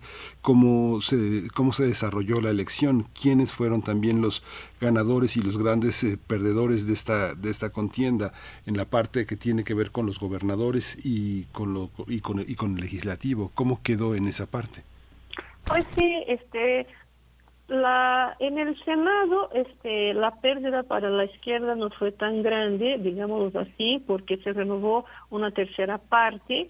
Y si uno observa quiénes salieron y quiénes entraron pues sí hubo un, incremento de la extrema derecha, pero también se eligieron uh, cinco uh, buenos senadores este, de, de, la, de la izquierda, ¿no? Hay una, una, un balance de fuerzas un poco más grande. Ahora, en los, uh, en los gobiernos estatales, pues muchos simpatizantes de Bolsonaro pues ya se eligieron en primera vuelta lo que sí este, nos hace buscar entender, ¿no? ¿Qué pasa con ese electorado que finalmente no se, no se podría decir que es pasivo, pero qué es lo que el discurso de esta derecha, que ha, uh, en el caso de Bolsonaro, ha uh, complicado la situación del país en términos económicos, ha tenido un desempeño terrible en la pandemia, haga que la gente siga votando por ellos. Para que tengan una idea, el ex ministro Pazuelo, el general que estuvo al frente del Ministerio de la Salud durante la peor parte de la pandemia, fue este uno de los candidatos más votados para la Cámara de Diputados de Río de Janeiro. Entonces uno piensa, ¿cómo puede ser que eso pase? En contrapartida, en Manaus, en, la en, en, el estado de Amazonas, donde ocurrió el peor caos durante justamente la pandemia, pues eh, Lula ganó. Entonces, habría que este, las, los científicos sociales tendrán mucho, mucho, mucha labor para tratar de entender y desmenuzar lo que está pasando en el país, porque finalmente había una expectativa de que pues la gente este, viera lo que pasó durante esos cuatro años y recapacitara sus opciones y no fue lo que sucedió. Doctora Crespo, nos, eh, bueno, le preguntan en redes sociales respecto al voto, al tipo de voto, eh, particularmente, concretamente sobre la obligatoriedad del voto en Brasil. Nos comentaba usted de un nivel de abstención muy importante, el 20.9%. ¿Cómo es esto posible? Y, y, otra, y otra cuestión también para seguir hablando del sistema de voto eh, en Brasil, que es electrónico. Por eso tenemos resultados pues tan pronto, porque hay un sistema electrónico que se instauró desde los años 90, si no estoy equivocada, eh, cómo a partir de ello eh, puede un personaje como Bolsonaro eh, hablar de un posible fraude, en qué sentido se señalaría un fraude cuando se tiene pues un sistema de voto electrónico que nos pudiera aclarar esas cuestiones del propio sistema que, de, de captación de votos, doctora Crespo. Ok, perfecto. Mira, el voto es obligatorio en Brasil, lo que teóricamente estimularía, pero de manera compulsoria, ¿no? La participación de los electores en el pleito. O sea, es una, una manera de este, estimular, pero a la vez obligar a que la gente comparezca, ¿no? Si uno no va a votar, este, puede que no pueda tener un pasaporte, por ejemplo, renovación de algunos documentos, etcétera. Pero hay la justificación para no comparecer a las urnas, ¿sí? Porque de hecho, pues es obligatorio, pero si tú tienes una justificación para no ir, pues la puedes usar, ¿no? Entonces, esta justificación no incluso se hace de manera digital, porque se implementó con las urnas electrónicas también el e-voto, que es el voto electrónico, y con eso, con un aplicativo que se baja este, en los celulares, pues uno puede decir no fui a votar y tiene su, su situación este, garantizada en la legalidad frente a la justicia electoral. Entonces, la gente acaba utilizándose de este recurso para no ir. Por otra parte, si tarda mucho, puede, este, para hacerlo, porque hay plazos para hacerlo, se paga una multa y ya está. Entonces, es una manera que eh, apoya a que la gente también no participe, ¿no? Dentro de esta esfera de la legalidad. Y este, las urnas electrónicas a mí me parece un avance en todo el sistema de, de, participación y de este ejercicio ¿sí? de, de la democracia vía el voto. Tanto es así que se implantó en Brasil desde 90 y no ha habido desde entonces ninguna este, garantía, ningún dato de que haya habido alguna vez fraude. El mismo Bolsonaro se ha beneficiado de este sistema porque fue elegido cinco veces diputado, después presidente y nunca dijo que el sistema no funcionaba. Ah. O sea, su este su forma de crítica al sistema empezó a hacerse ya en las elecciones de 2018 si no hubiera ganado y ahora todo el tiempo trató de mermar el proceso, vislumbrando, creo yo, pues un posible o eventual, este, una eventual derrota, ¿no? Pues en ese sentido, sí, las urnas electrónicas funcionan tanto que ya tenemos, ¿no? Y a mí me parece un avance, todos los resultados para todo el país, con el tamaño que tiene Brasil, en una cuestión de horas. Entonces, sí, eh, yo no veo ningún problema con ese sistema, creo que es un avance y sí, la forma de criticarlo tiene que ver con, pues, sin duda ninguna, un oportunismo y un, una conducta convenenciera. Que finalmente pues, se vio que no es así, ¿no? Si no fuera, si hubiera habido fraudes, pues, quién sabe si se, podría justificar, quién sabe, algún tipo de, de, crítica en el caso de Bolsonaro si él no hubiera elegido esta bancada de apoyo que en su eventual gobierno le va a hacer la vida muy, muy fácil para hacer todo el proyecto que ha empezado hace cuatro años y que lo quieren llevar a cabo en beneficio de algunos sectores y en perjuicio de todo el país. Regina, es una pregunta extraña, pero eh, si uno piensa en los abstencionismos en Cuba, en Bolivia, en Venezuela, eh, eh, este abstencionismo en Brasil, esta negativa a participar, ¿de qué lado colocaría usted a estos abstencionistas? ¿De qué lado cree que se pueda definir este abstencionismo? Si al principio de la conversación comentaba que había miedo, había miedo del cambio, había miedo de, la, de la situación de la votación este domingo. ¿Cuál cree que defina eh, este abstencionismo? ¿Hacia qué lado se inclina de la balanza? Mire, yo creo que desafortunadamente en contra de la izquierda, en el sentido que, sí, insisto, ¿no? Si la gente no va a votar, este, se omite, ¿no? Y, y, y, lo que los, la, la, la, mayoría decida, pues, este, es legítimamente considerado eh, correcto, ¿no? Y, yo insisto muchísimo en, este tema de la demonización de la política que ha logrado uh, muchos, pues mucha mucha crítica, mucha falta de interés ¿no? de la población en general hacia lo que significa su participación en la democracia representativa, que es simplemente ir a votar por una propuesta, por un candidato, por una ideología, ¿no? Ahora bien, hay, hay, hay cosas muy muy complejas en el, en el panorama brasileño, que es, por ejemplo, el hecho de que este, la, la relación entre la religión y la política, ¿no? Con 30% de, de la población ya evangélica y toda la campaña que se hizo durante este, este, este pleito en favor de Bolsonaro y en contra de Lula y del PT, esa demonización que este, los medios de comunicación este, estimularon muchísimo desde 2013 en contra de las uh, vertientes más democráticas, más participativas, más este, alternativas, también cumple una función de formatar, por decirlo de alguna manera, a la población y su forma de ver. Por otra parte, el voto de clase media, ¿no? Una clase media que se siente siempre ultrajada por las políticas este, públicas que no llegan hasta ellos, este, por este, esta relación de que, bueno, estamos más cerca de los pobres que de los ricos, pero queremos este, uh, progresar hasta la cumbre de la pirámide social y todo eso también es este objeto de estas políticas más conservadoras, ¿no? Meritocráticas que lo que hacen es camuflar lo que de hecho hay, que es una desigualdad increíble en términos de lo, del acceso a todo, a la misma educación y al, al pensamiento crítico que hace que no haya una satisfacción posible inmediata que los discursos de derecha normalmente ofrecen y por eso son tan, tan seductores.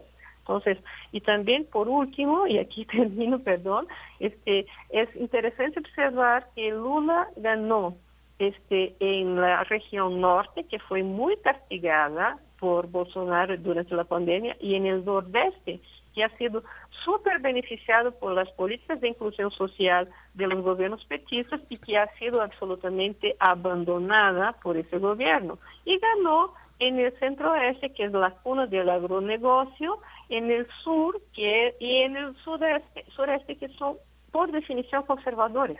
Entonces, eso también es interesante de analizar, ¿no? Sí, sí, eh, doctora Crespo, bueno, pues vamos acercándonos al cierre, al cierre de la conversación, pero bueno, tenemos un mes por delante que seguramente será muy, muy intenso. Se ha anunciado esta segunda vuelta para el próximo 30 de octubre. ¿Qué, qué esperar? ¿Cuál es, eh, pues, eh, su, qué, qué, qué puede comentarnos respecto a lo que pueda venir durante este mes? Vamos a ver más pues más de más de lo mismo, más eh, pues asentado, acentuado este discurso violento, este discurso de odio que finalmente pues le está sirviendo a la, a la derecha y en este caso a la ultraderecha también, doctora, eh, ¿cómo lo ve?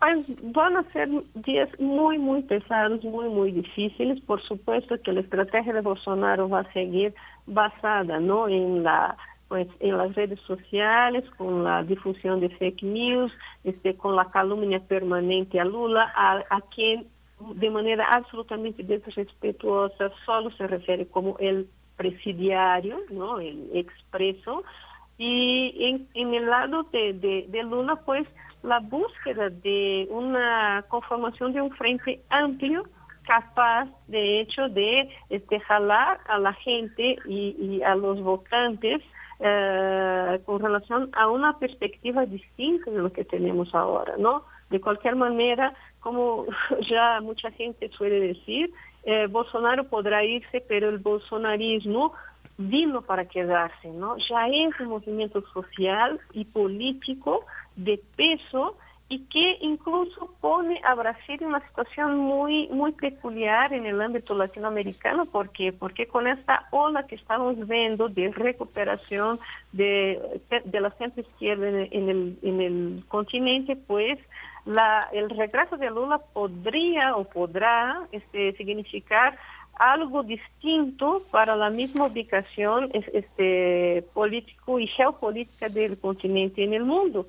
Ahora, si gana Bolsonaro y con esta base de apoyo que tiene en todos los niveles del legislativo y del ejecutivo, lo que vamos a tener es su aislamiento dentro del continente y un acercamiento mucho más grande a las fuerzas de derechistas de los países que están dando ese vuelco en Europa y al trumpismo de Estados Unidos, que por cierto Trump unos días antes ya este, puso en su Twitter que admiraba muchísimo a Bolsonaro y que le deseaba lo mejor posible. Entonces, sí hay ahí mucha preocupación con lo que vendrá y Desafortunadamente no, no creo que vengan cosas muy buenas, sea que gane Lula y obviamente sea que gane Bolsonaro. Pues Regina Crespo, doctora Regina Crespo, eh, eh, muchas gracias siempre por sus puntos de vista, siempre son una gran lección, una gran lección eh, de de, de, pensar las fuentes desde su materialidad y desde su posibilidad. Muchas gracias por su participación, siempre es un placer conversar con usted. Muchas gracias. Muchas gracias, un abrazo, buena semana para ustedes y para todo el auditorio. Gracias, doctora. Gracias, doctora eh, Crespo. Bueno, pues ya estaremos acudiendo a usted en, en, un mes, en un mes para saber pues cuál es el futuro, mm, el futuro y qué depara esta segunda vuelta electoral el 30 de octubre, el futuro para un país tan importante en la región como Brasil. Nosotros vamos a hacer una pausa, 8 con 33 minutos a cargo del Frente Cumbiero y la Pearla. Esto se titula Palmambo.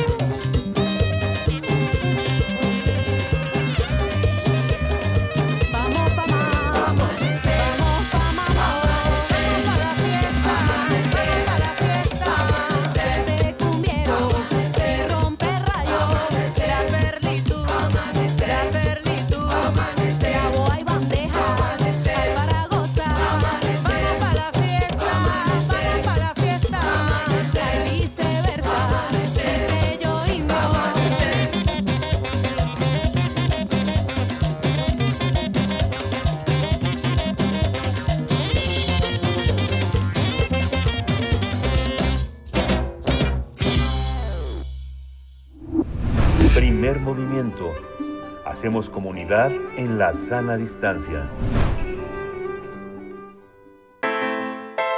Nota Internacional. coalición liderada por Giorgia Meloni ganó las elecciones en Italia, por lo que gobernará uno de los países más importantes de la Unión Europea, lo que marca un triunfo absoluto para la ultraderecha, mientras que la centroizquierda italiana queda, quedó mermada. Aunque el resultado era el esperado, no dejó de sorprender que la coalición de derechas liderada por Hermanos de Italia, también conocida como FDI y con Giorgia Meloni a la cabeza y secundada por la Liga de Matteo Salvini y el partido Forza Italia de Berlusconi, obtuvieran un triunfo absoluto. La coalición logró el 44% del voto escrutado, un resultado holgado que permitirá a la ultraderecha gobernar la Cámara Baja y el Senado gracias a un sistema electoral italiano que beneficia a las grandes coaliciones. La segunda fuerza en el Parlamento será el Partido Democrático de Enrico Letta, que no llegó a superar el umbral del 20%, dejando en evidencia la crisis que sufre este movimiento italiano. Giorgia Meloni será la primera mandataria de Italia perteneciente a un partido de ultraderecha desde la Segunda Guerra Mundial y será la primera mujer en ocupar el cargo de primer ministra. Sin embargo, la prensa italiana considera que el fascismo regresó a, que, regresó al poder, pero lo que más les preocupa es que el partido FDI principalmente promueve la xenofobia y el nacionalismo, el euroescepticismo, el rechazo al Islam y la crítica a los derechos de la comunidad sexual. Vamos a analizar el triunfo de Giorgia Meloni en Italia con Luis Guacuja, él es responsable del programa de estudios sobre la Unión Europea del posgrado en la UNAM y le doy la bienvenida, querido Luis Guacuja, bienvenido, buenos días. ¿Qué tal, Berenice, Miguel Ángel? Un saludo al auditorio, mucho gusto.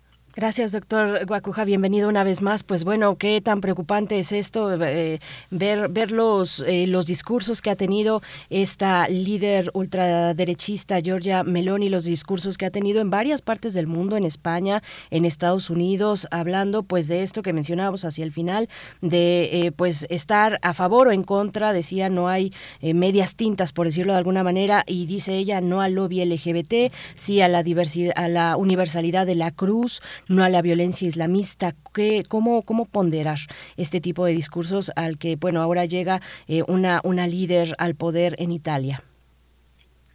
Sí, a ver, es, es, muy preocupante eh, lo que sucedió en Italia, es muy preocupante eh, porque Italia no es cualquier país de la, de la Unión Europea, ¿no? la tercera economía, es un país de los más poblados de la, de la Unión Europea, es un país fundador de la Unión Europea, y, eh, y, y, este triunfo de, de, de Giorgia Meloni y, sobre todo también la alianza con la que llega a, al poder, ¿no? Con eh, la, la, liga de, de, Matteo Salvini, con eh, Forza Italia de, de, un personaje como Berlusconi, con acusaciones graves, con condenas importantes en temas económicos, sexuales, delitos que, que, han marcado la vida de, de, este personaje, que tiene además una cercanía con, con Vladimir Putin. ¿no? Esta es, digamos, la, la, la composición que, que veremos eh, seguramente en el gobierno de, de, de, Giorgia Meloni una vez que se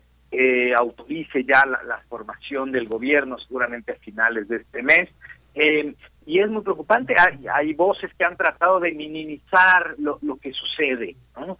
De que bueno Giorgia Meloni quizá no sea eh, no no dure mucho este gobierno en una Italia que tiene un sistema muy peculiar en el ámbito electoral lo que ha hecho que los gobiernos sean altamente frágiles el último de ellos el de eh, Mario Draghi que duró pues año y medio no poco menos. Entonces eh, el, el, el, el, problema de, de, de, Mario Draghi y el beneficio que tiene ahora eh, Giorgia Meloni es la composición, quién acompaña a este gobierno y aunque la, la, la propia extrema derecha, ¿no? Eh, que se ha multiplicado de manera importante en los últimos años en la Unión Europea, una treintena de partidos políticos eh, de extrema derecha, en una eh, docena de parlamentos eh, nacionales que también han ido en un ascenso muy preocupante. El caso de Giorgia Meloni, que en 2018 obtuvo el 4% de la votación, yo llega con el 24%. Sí es preocupante. Eh, ella se ha tratado de mostrar como alguien moderada, humilde, su condición de mujer, pero detrás están todas estas propuestas que no solo tienen implicaciones en Italia, sino que seguramente tendrán implicaciones allende las, las fronteras italianas y particularmente en la Unión Europea. Luis, ¿con quién gobierna Italia? ¿De qué, de la mano de la, mano de quién va a gobernar eh, eh, Giorgia Meloni? ¿Qué países están están de su lado? Hay una parte en la que Italia tiene una fuerte eh, influencia sobre la Mitteleuropa, una, una Mitteleuropa en la que también ha sido favorecida con la migración, con las leyes, con el trabajo, pero ¿con qué países poderosos eh, está, está de la mano este, esta derechización de la Europa de hoy? Sí, lo, lo, curioso es que, bueno, eh, pueden ser muy disímiles las, las propuestas, las ideas y los orígenes de los partidos de extrema derecha en, en Europa. No es el caso de, del partido eh, Fratelli d'Italia, que eh, cumple 100 años, eh, ¿no? Este 2022, que tiene la herencia directa de, Mussolini, un aliado de Hitler, para darnos una, una idea. Y hay otras composiciones como Vox en España, que quizá es más reciente, una decisión por ahí del, del Partido Popular en España, pero han sido, han, han evolucionado, la extrema derecha ha sabido evolucionar, ha sabido acomodarse, ha sabido ser resiliente. Lo, lo vemos ahora, en algunos momentos estos partidos no tenían precisamente una, una alianza clara, ahora deciden coaligarse en, en Italia y encontrarán simpatías, como ya las han expresado justamente con Vox en, en, en España, con eh, el, el, partido de, de Víctor Orban en Hungría, hay quizá una distancia con un partido como el, conservador ultracatólico en Polonia, pero se está tejiendo una, una red muy importante.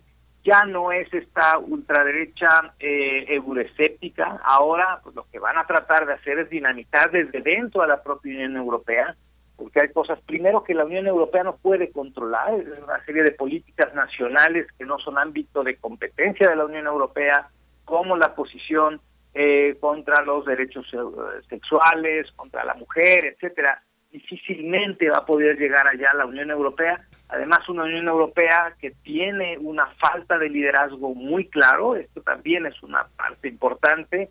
Eh, un Emmanuel Macron muy debilitado después de las elecciones, donde también la extrema derecha ascendió de manera preocupante. Acabamos de ver hace unas semanas el triunfo de la, de la extrema derecha también en, en Suecia.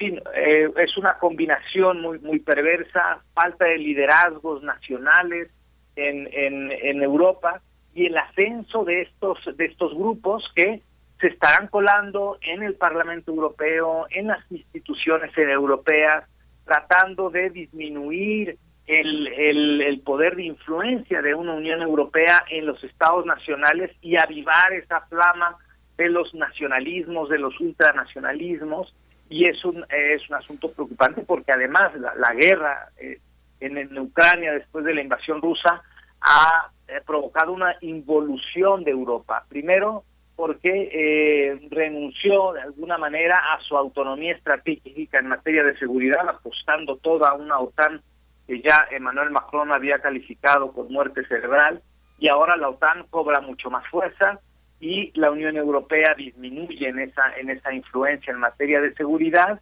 y también los cuestionamientos hacia la entrega de armas y recursos en plena crisis, eh, donde la propia Unión Europea ya no quiere hablar de paz, ¿no? Dice, no es el momento. Bueno, pues para eso se construyó la Unión Europea. Y esa involución la está aprovechando la extrema derecha, esa renuncia a los principios y a los valores comunitarios en Europa también es otro factor que aprovecha la extrema derecha porque pues se, se beneficia de la desconexión que hay del ciudadano con, con los gobiernos actuales. Doctor Luis Guacuja, entre esas frases de los discursos de, de, Meloni, eh, destaca también decirle no a los burócratas de Bruselas, no al Parlamento, bueno, lo que se podría traducir a, esta idea que nos está comentando de, de, la Unión Europea, de donde se ubica pues en Bruselas el Parlamento Europeo. Eh, ¿cómo, ¿Cómo explicar? ¿Cómo explicar pues este apogeo del que le llamamos neofascismo ya como tal en Italia, eh, ¿dónde reside el apoyo social que tiene esta propuesta política, doctor?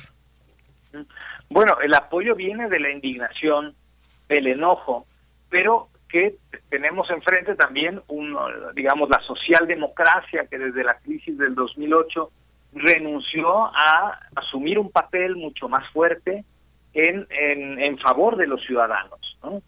Y eh, este elemento, bueno, de indignación ciudadana, que fueron los que al final, los ciudadanos los que tuvieron que pagar la factura de esa crisis económica y, que ahora ven también que tienen que pagar la factura de una, de una guerra en, en Europa, eh, pues esa indignación es, es eh, se recoge por un personaje como, como Giorgia Meloni. Es interesante cómo varió el voto en comparación 2018 ahora. Evidentemente la fragmentación también, esta, digamos, esta debilidad de, la izquierda, de los partidos de izquierda, eh, la división en los partidos de izquierda, la fragmentación en general, eh, pues hay una crisis de partidos políticos desde hace algunos años en casi todas partes del mundo y esto ha hecho que, bueno, pues entre los que se abstuvieron en las elecciones de 2018, los que apostaron por otros partidos como Cinco Estele, que no tiene una definición ideológica, pero que sí es un partido antisistema, pues muchos de esos votantes trasladaron su preferencia a Giorgia Meloni y por supuesto aquellos que votaban antes por los otros partidos como la Liga la Liga Norte de, de, Matteo Salvini, que también es un partido de extrema derecha. En fin, todos estos componentes beneficiaron, beneficiaron a esta a, este eh, personaje, a Giorgia Meloni, que, insisto, se trata de mostrar de una manera más descafeinada, más eh, eh, como si se hubiese blanqueado, digamos, eh, o quitado los pecados de la extrema derecha, pero están ahí, están en sus discursos, están en sus alianzas, coincide con el pensamiento de Vox de esta idea rarísima de la iberósfera, ¿no? Eh, lo cual puede afectar a la relación con, con América Latina. Es, es, una pena porque Italia, sin duda, es un país con una presencia muy importante en el continente y también en, nuestro, en nuestro país. Eh, eh, entonces tiene implicaciones mucho más allá, ¿no? Y esta apuesta de ya no ser euroescépticos, porque el tema del Brexit ha mostrado que no es una buena idea salirse de, la Unión Europea, pero sí eh, pero sí dinamitarla desde dentro, sí eh, disminuir la fuerza y la capacidad de influencia de la Unión Europea en favor de los nacionalismos. Y es lo que estamos viendo claramente en Italia. Y hay otros aspectos también preocupantes, ¿no? Eh, em, eh dentro de los em, dentro de la Unión Europea puede haber una eh, una minoría de bloqueo bloquee las decisiones y esa minoría se alcanza con eh, que tres países de la Unión Europea estén de acuerdo con el, bloqueo, que representen el 35% de la población. Ahora mismo no sucede, pero cada vez está más cerca esta situación. esta, esta parte, Luis, eh, eh, es curioso porque si uno ve la composición de las universidades italianas, de la, de, la, de la pujanza cultural muy inmiscuida en una red de investigación, no sé, pienso el psicoanálisis, la antropología, la literatura, tiene una red muy importante con muchas, muchas editoriales independientes. La, feria del libro más importante del mundo infantil se hace en Italia, eh, las universidades, no sé, de Bolonia, de Roma, de Padua, de Milán, son universidades eh, muy colocadas a, las, a la izquierda, prácticamente son las universidades públicas las que mantienen la red de, comunicación con el mundo y con la propia Europa. ¿Cómo se da este contraste? A pesar de que la derecha eh, no apoya proyectos independientes de izquierda, de diversidad sexual, de feminismo, a pesar de todo, las editoriales independientes están en la Feria de Frankfurt, están en la Feria de Madrid, de Londres. ¿Cómo se da este contraste, Luis?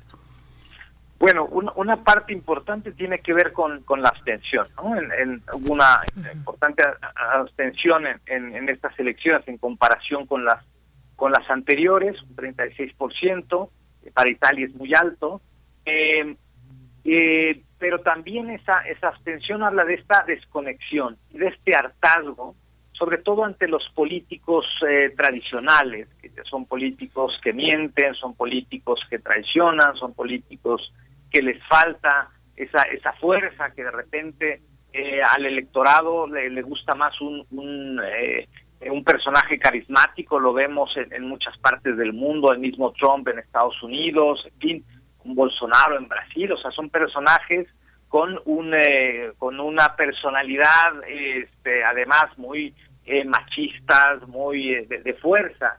El electorado va queriendo un cambio y se está atreviendo a experimentar, ya lo hizo en Italia en el 2018, votando mayoritariamente por este partido eh, Cinque Stelle, ¿no? Eh, y ahora vuelve a experimentar el electorado, ¿no? Lo, que quiere decir es que, todavía no hay esa eh, reconexión con los partidos tradicionales. El rechazo a los partidos tradicionales viene desde hace una década y eso no se ha recompuesto porque los partidos tradicionales no se han ajustado a la nueva realidad y no se han acercado lo suficiente a los ciudadanos. Y este es el reclamo que el ciudadano paga en, en, en las urnas. Doctor Luis Guacuja, bueno, pues, ay, qué complicado, qué complicado eh, ver este panorama en, en, muchos lugares del mundo. Hace unos momentos antes de entrar con usted veíamos también el caso de Brasil, que bueno, se va a una segunda vuelta, pero el rango de distancia es menor al que se vislumbró en algún momento en, en el caso de Brasil, pues, y, pues vemos todavía a la ultraderecha ahí eh, recreándose en, un, en medio de discursos muy violentos, como es el caso de Italia también con, con Meloni. ¿Qué, ¿Qué, se espera de esta líder, eh, doctor Guacuja, con respecto a Rusia, con respecto a las fuentes de energía también, lo que tiene que ver con la Agenda 2030, con el tema, respecto al tema de energía, cómo, cómo vislumbrar eso, que también es una, pues un punto muy importante, muy crítico actualmente? Sí, bueno, para muchas decisiones, las más importantes, se requiere la unanimidad en la Unión Europea. Ahora mismo no lo han tenido por la posición de Hungría frente al tema ruso. Ahora tendrán otro, ¿no? este, en el caso de Suecia, esto no varíe, pero en el caso de Italia puede ser que sí. ¿no? Eh, digamos que Draghi en su pequeño mandato, el primer ministro italiano, supo hacer los amarres necesarios. Pero recordemos algo también, Italia fue el país, el primer país más afectado por la pandemia. Y por ello, fue el país que más se benefició de los fondos de la de la Unión Europea eh, post pandemia, ¿no? Es el país que más se beneficia y va a estar recibiendo cantidades importantes de dinero. Frente a eso, Meloni no se va a pelear y es también otra parte interesante. La extrema derecha está siendo mucho más inteligente y mucho más pragmática. Ya dijo Meloni, no nos vamos a alejar de la Alianza Atlántica, de la OTAN. Eh, con la Unión Europea, insisto, no se van a pelear, pero sí se van a colar ahí dentro y van a influir de manera negativa. Y quizá en algunas decisiones como estos temas energéticos donde no hay consenso, donde vemos a la propia Unión Europea llena de contradicciones, ¿no? Mientras está la invasión rusa a Ucrania, también tenemos a Azerbaiyán haciendo lo suyo en Armenia. Y la Unión Europea, que ahora le va a comprar gas a Azerbaiyán, pues mira hacia otro lado, ¿no? Aquí se le olvidan los derechos humanos. También el caso de Alemania, que acaba de acercarse con los Emiratos Árabes Unidos. Otra vez, ¿no? estas contradicciones que nos hablan de esta involución de, de, de Europa en beneficio de estas expresiones extremistas como, como la de como la de Italia, ¿no? Entonces, va a jugar y a ver cómo juega con este tema, porque uno de sus aliados es Berlusconi, Berlusconi que ha tratado de disculpar en público a, Putin en la invasión a Ucrania, ¿no? Entonces va a ser un tema complejo, no le ayuda a, Italia, no le ayuda a Europa este este triunfo y sí hay que verlo con, con preocupación. Pues eh, Luis Guacuja, muchísimas gracias por todo, por todo este panorama. Habrá que seguirlo. Los grandes pensadores, pues, parte de los grandes pensadores europeos están en Italia. Así que bueno, yo creo que habrá, habrá mucho que reflexionar, que pensar y que seguir a toda esta estela de, de, pensamiento. Muchas gracias, eh, querido Luis Guacuja, responsable del programa de estudios sobre la Unión Europea del posgrado de la UNAM. Muchas gracias a ustedes. Hasta luego, Hasta pronto. Gracias, doctor Guacuja. Bueno, pues sí, Berlusconi, hay una de las figuras eh, muy cercanas a, Meloni en 2000, bueno, ella tenía 31 años, 2008, 2009 por ahí.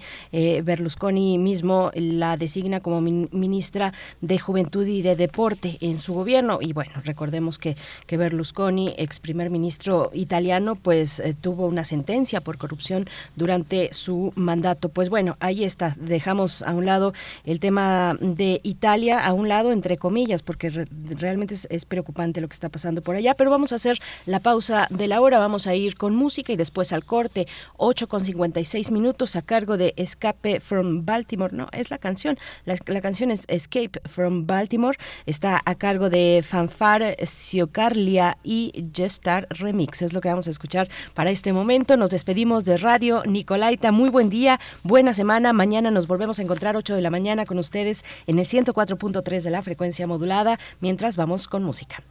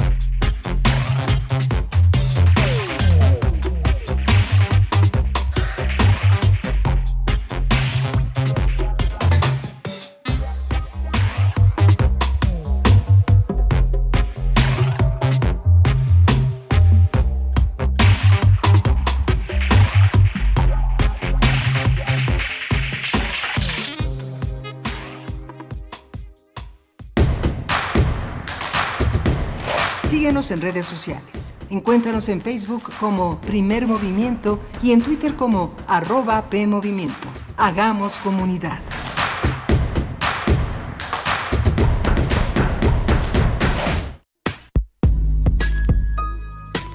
Sin embargo, ahora se decidió que cada estado va a decidir si mantiene el derecho al aborto o por el contrario va a ilegalizar esta práctica pues es una situación en que poco a poco se han ido limitando los derechos de las mujeres. Seguimos construyendo igualdad. Sintonízanos este viernes a la una de la tarde. Tenemos como invitada a la doctora Daniela Villegas, periodista y especialista en género, que nos habla sobre la revocación del aborto en Estados Unidos. Escuchar y escucharnos. Construyendo igualdad décima temporada. Ay, no, comadre, ya no entiendo nada. Cada día todo más caro. Yo sí entiendo, estamos muy mal. todo está carísimo. Además, ya no se encuentra lo mismo que antes. En México, vivimos una crisis alimentaria. La inflación y la falta de seguridad han generado carestía de alimentos y precios altísimos. En el PRD proponemos un plan de emergencia alimentaria que garantice el acceso a los alimentos a precios justos. PRD. Fentanilo, heroína, cocaína, piedra, cristal no importa qué droga química te metas, de todas formas te destruyes. Pero la sangre de las drogas nos mancha a todos. Mejor métete esto en la cabeza. Si te drogas, te dañas. Si necesitas ayuda, llama a la línea de la vida, 800-911-2000. Para vivir feliz, no necesitas meterte en nada. Gobierno de México. El Museo Universitario del Chopo trae para ti la exposición Gritos, susurros y guiños, una muestra retrospectiva de la creadora mexicana Teresa Serrano. Casi un centenar de obras entre pintura, dibujo, escultura, video e instalación constituyen una selección representativa de más de tres décadas de trayectoria. Una muestra curada por Karen Cordero Reyman. Apertura al público jueves 6 de octubre de 2022 a partir de las 17 horas. Charlas con la artista y curadora a las 18 horas en la cafetería del museo. El Museo del Chopo y la Coordinación de Difusión Cultural UNAM invitan.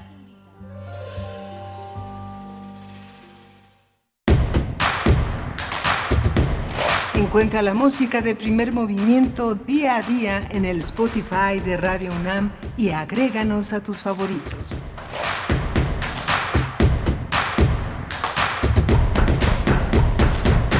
Son las 9 de la mañana con 3 minutos de este lunes 3 eh, de octubre. Hemos tenido dos horas muy, muy interesantes. Hoy estamos aquí en Adolfo Prieto 133, en la Colonia del Valle, la sede de Radio UNAM.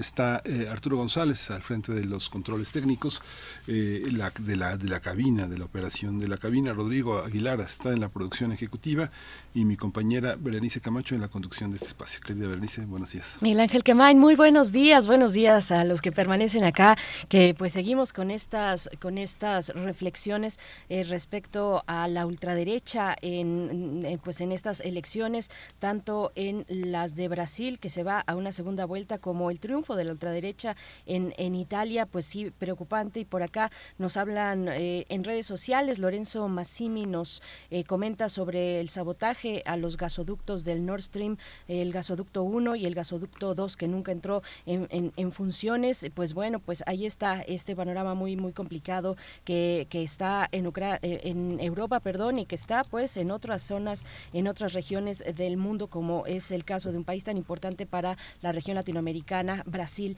y sus elecciones segunda vuelta el próximo 30 de octubre. Nosotros estamos aquí, pues 3, 3 de octubre, eh, apenas empezando el mes y pues sí, ahí están estas reflexiones que nos llaman pues hacer eso, hacer eh, reflexiones en conjunto, en comunidad, que es lo que les proponemos aquí en este espacio. Vamos a tener la poesía necesaria en un momento para respirar un poco, un poco de poesía para, para todos ustedes, Miguel Ángel. Sí, vamos a tener la poesía y vamos a tener la presencia de, las, eh, de la fiesta de las ciencias y las humanidades, 10 años de esta, de esta fiesta. Eh, vamos a hablar con su coordinadora, que su coordinador, que es Raúl Torres, encargado de Relaciones Públicas y Mercadotecnia, y con Carmen López, que coordina esta, esta, este festejo, esta fiesta de las ciencias y las humanidades en la mesa del día. Tendremos hacia el cierre la participación de la doctora Clementina Equigua. Nos hablará de las mariposas monarca, descubrir la ruta migratoria de estas de, esta especie de mariposas, pues que atraviesa, eh, eh, pues que se que se ubica pues en el estado de, de, Michoacán, pero que hacen un recorrido eh, fantástico y que y que resisten y que resisten ante los embates pues del cambio climático, la huella humana en el medio ambiente. Pues bueno, vamos a tener hacia el cierre la participación de Clementina Equigua, doctora en Ciencias por la Facultad de Ciencias de la UNAM, divulgadora científica desde el Instituto de Ecología también en esta casa de estudios. Dirige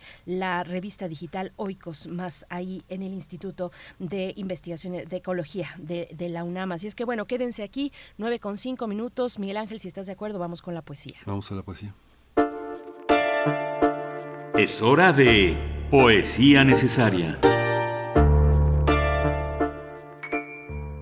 Pues vamos con la poesía mm, a partir de una, noticia que es eh, lamentable, que fue el, el, fallecimiento, el día de ayer, que nos enteramos del fallecimiento del escritor mexicano Javier Raya. Eh, tenía solamente 37 años. Varios medios culturales, editoriales, en general el gremio literario en México, el gremio eh, de la cultura, pues expresaron su sentir en redes sociales. Javier Raya nació, era, era muy activo en redes sociales, en, en su cuenta de Twitter. también en su blog y, bueno, eh, él nació en Ciudad de México en 1985, estudió aquí en la UNAM, también en la SOGEM, publicó varios libros de poemas, especialmente poemas, una novela también, algunos ensayos, escribió para diversos medios electrónicos como Tierra Adentro, el periódico de poesía, Trifulca, entre, entre otros. Pues ahí está el eh, rastro que deja muy, muy importante en lo digital, repito, eh, este, este escritor mexicano mm, Javier Raya, que lamentablemente falleció, falleció el día de ayer y bueno, nuestro pésame para, para su familia, para sus amigos. Y vamos a escuchar en voz del, del autor de Javier Raya, uno de sus poemas, lo grabó aquí, aquí en Radio UNAM en el año de 2019 y se encuentra en Descarga Cultura UNAM. Es lo que les propongo escuchar para después ir con, bueno, pues yo me puse a investigar pues cuál era la música que le gustaba a Javier Raya, le gustaba Tool, le gustaba en especial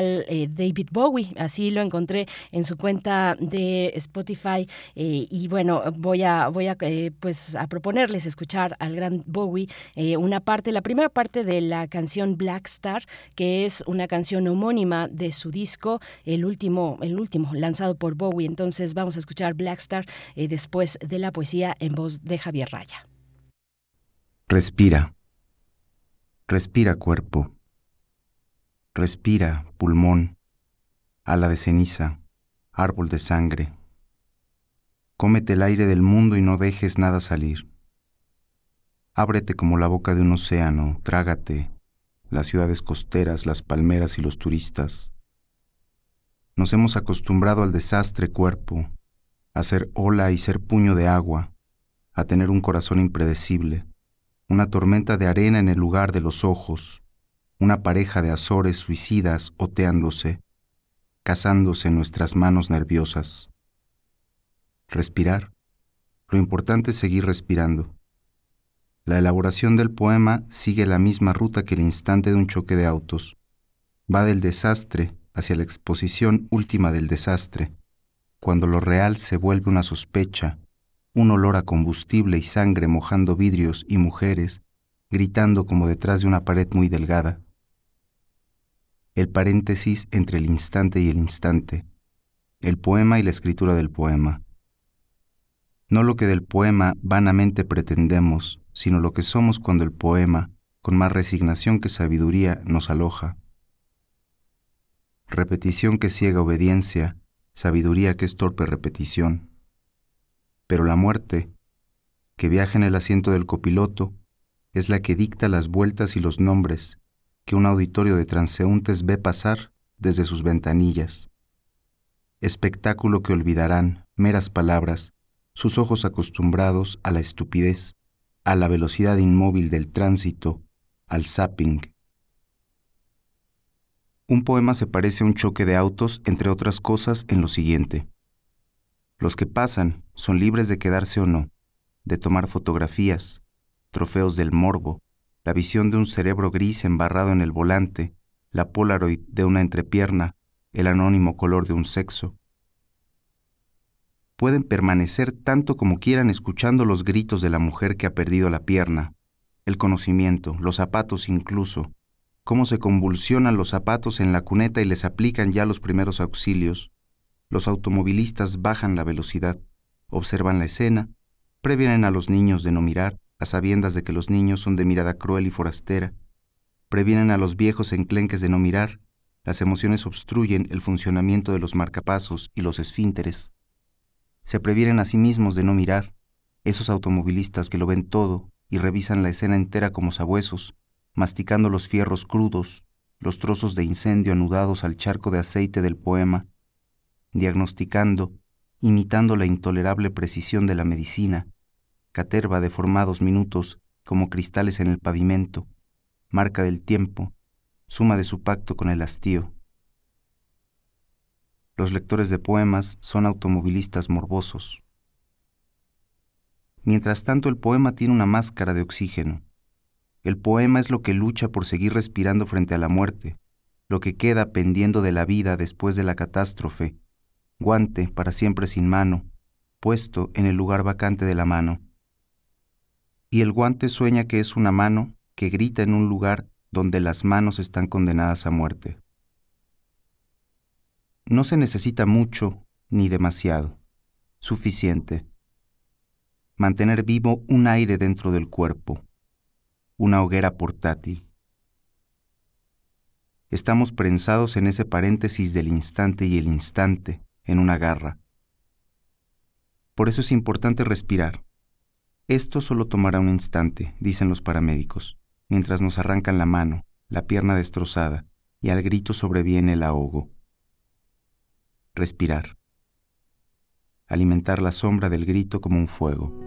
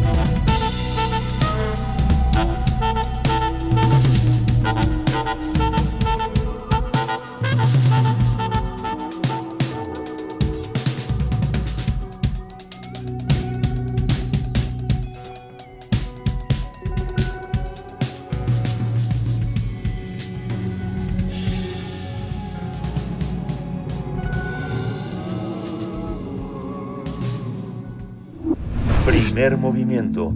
Hacemos comunidad con tus postales sonoras. Envíalas a primermovimientounam.gmail.com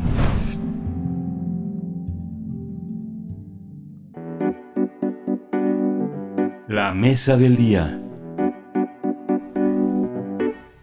Este año la Coordinación de Investigación Científica, la Coordinación de Humanidades y la Dirección General de Divulgación de la Ciencia de la UNAM eh, han invitado al público y a los universitarios a participar en la décima edición de la Fiesta de las Ciencias y de las Humanidades 2022. Esta fiesta ha inspirado a miles de jóvenes y ha logrado extender su audiencia.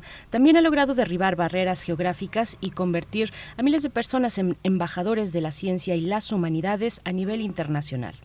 A lo largo de una semana se van a llevar a cabo más de 50 conversaciones, además presentaciones de diversos proyectos que se desarrollan en la UNAM y los interesados van a poder eh, eh, acercarse y resolver dudas y eh, participar en actividades relacionadas con la ciencia y las humanidades. La fiesta de las ciencias y las humanidades se llevará a cabo del 18 al 23 de octubre de forma presencial. Su sede principal será la explanada de Universum, Museo de las Ciencias de la UNAM, bajo el lema central La ciencia en el deporte. Como parte de las actividades, eh, eh, se, se va a celebrar la- una carrera atlética que se llama Fiesta de las Ciencias y las Humanidades y que tiene como objetivo contribuir a la mejora de la salud, la práctica deportiva y el impulso a la cultura física universitaria. Esta carrera atlética será el domingo 23 de octubre. Tanto el público en general como la comunidad universitaria podrán participar a partir del estadio de prácticas Roberto Tapatío Méndez en un recorrido de 5 kilómetros y 10 kilómetros por la zona deportiva, las islas y el camino verde de Ciudad Universitaria. Vamos a conversar sobre esta décima edición de la Fiesta de las Ciencias y las Humanidades y hoy está con nosotros su coordinadora que es eh, Carmen López a quien le doy la bienvenida. Carmen, bienvenida, buenos días. Hola, muy buen día, Miguel Ángel. Buen, de- buen día, Berenice. Muchas gracias por el espacio. Bienvenida Carmen López, muchas gracias por estar aquí y también nos acompaña Raúl Torres, encargado de Relaciones Públicas y Mercadotecnia. Raúl Torres, muchas gracias igualmente, muy buenos días y bienvenido. Muchas gracias a ustedes por el espacio. Buenos días. Muchas gracias. Bueno, dedicada al deporte, las ciencias y las humanidades al deporte. Quien no, quien, quien no lo sepa, la UNAM es una de las universidades en Latinoamérica con mayor representatividad en, en- gran parte de los eh, deportes de, de- de competencia. Eh, cuéntenos, eh, Carmen López, cómo está organizada esta visión. Eh, digamos, veo en los créditos que no es actividades deportivas de la UNAM, pero están todas las eh, ciencias que, y humanidades que hacen posible pensar el deporte desde estos miradores. ¿Cómo, ¿Cómo conformaron el programa de esta edición? Sí, fíjate, Miguel Ángel, que bueno, realmente esta, este tema lo tenemos ahí guardadito desde hace, pues prácticamente desde el 2019, Ujú. que, que fue nuestra última fiesta presencial y después nos fuimos a virtual, ¿no? Por la situación de la pandemia. Pero pues evidentemente eh, el deporte eh, en- pues tiene que ver muchísimo con todo lo que es la ciencia, ¿no? Desde la parte de tecnología, la parte de psicología, la parte de sociología, todas las, disciplinas envuelven al, deporte. Y entonces, desde el 2019 hicimos como un acercamiento a Deporte UNAM y estuvieron participando aquí y nos encantó ver cómo los jóvenes eh, pues se involucraban, ¿no? O sea, participaban en este ajedrez, en, en, en todo lo que lo que nos habían traído dom- un dominio enorme y entonces pues vimos que era era una gran oportunidad para que los jóvenes se entusiasmaran por la ciencia, ¿no? Y, y la verdad es que, bueno, lo retomamos en esta ocasión porque volvemos a lo presencial, o sea, no dejamos lo, lo virtual, pero pues vamos a estar como en tres enfoques, lo presencial, como bien lo dijeron en, en, en Universum, pero también eh, lo híbrido, porque vamos a estar eh, transmitiendo eh, algunas de las pláticas eh, también a través de, de, pues, de las redes sociales y, y bueno, y obviamente lo virtual porque hemos crecido afortunadamente, bueno, la pandemia eso sí nos dejó, ¿no? que ya podemos eh, llegar a otros a otros públicos, tanto al interior de la República como pues de manera internacional. Entonces, pues nos acercamos con Deporte UNAM y la verdad es que eh, muy entusiasmados, van a, bueno, no solamente en la parte de las pláticas, porque vamos a tener muchas muchas pláticas, este, por ejemplo, incluso una que, que nos llamó mucho la atención, las redes sociales, los fake news, en la nutrición, o sea, todo lo que es la salud, que, que finalmente con esto que acabamos de, bueno, que estamos viviendo todavía, ya gracias a Dios en menor escala, pero eh, pues la salud y la ciencia, pues obviamente está muy vinculada y entonces vamos a ver muchos enfoques en la parte de la nutrición.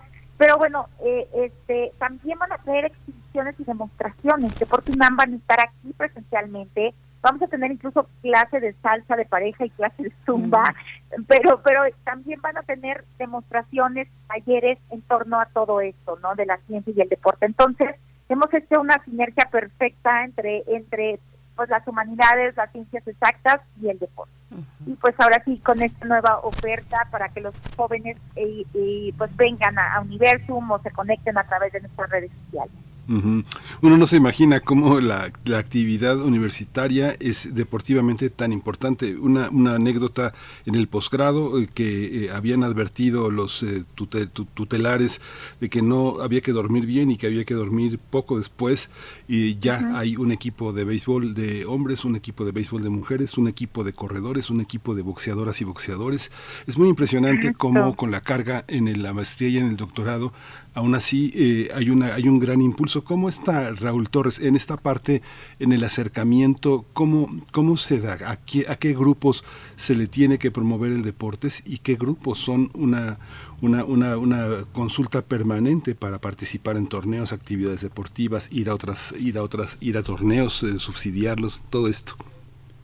Pues yo considero que en realidad va para todas las personas, todas las edades, incluso no importa a qué nos dediquemos, ¿no? Lo, lo dices muy bien, se promueve no solamente a nivel licenciatura, sino también posgrado. Y aquí lo interesante es que no importa qué estemos estudiando o incluso si ya terminamos, ¿no? O si estamos en proceso, porque en realidad el deporte es algo que une a todas las personas, une a toda la gente, incluso a sus emociones.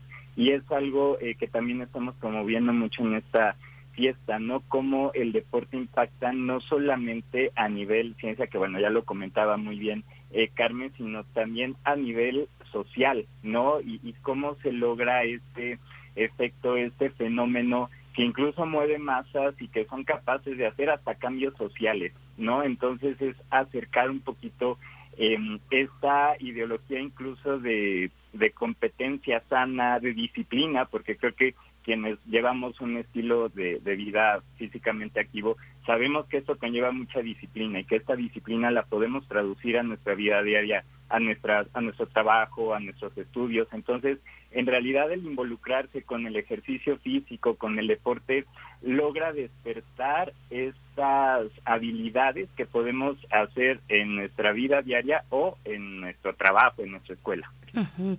Qué, qué interesante, estoy revisando, bueno, aquí todo el, el programa son varias actividades, muchas actividades que cruzan, como ya hemos dicho, eh, Carmen López, pues el deporte con otros horizontes y con muchas disciplinas, con ciencias, eh, desde, desde la literatura hasta las ciencias de la salud, ciencias exactas, la filosofía también, la tecnología.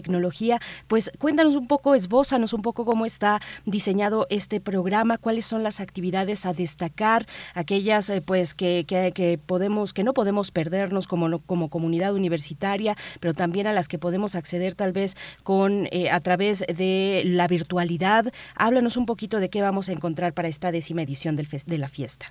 Claro que sí, mi querida. A ver, realmente para que tengan eh, todo nuestro, ahora sí que su público, eh, una idea, hemos organizado de la siguiente forma. O sea, las, las actividades que van de acuerdo con el tema de la ciencia y el deporte van a ser presenciales, igual que las demostraciones.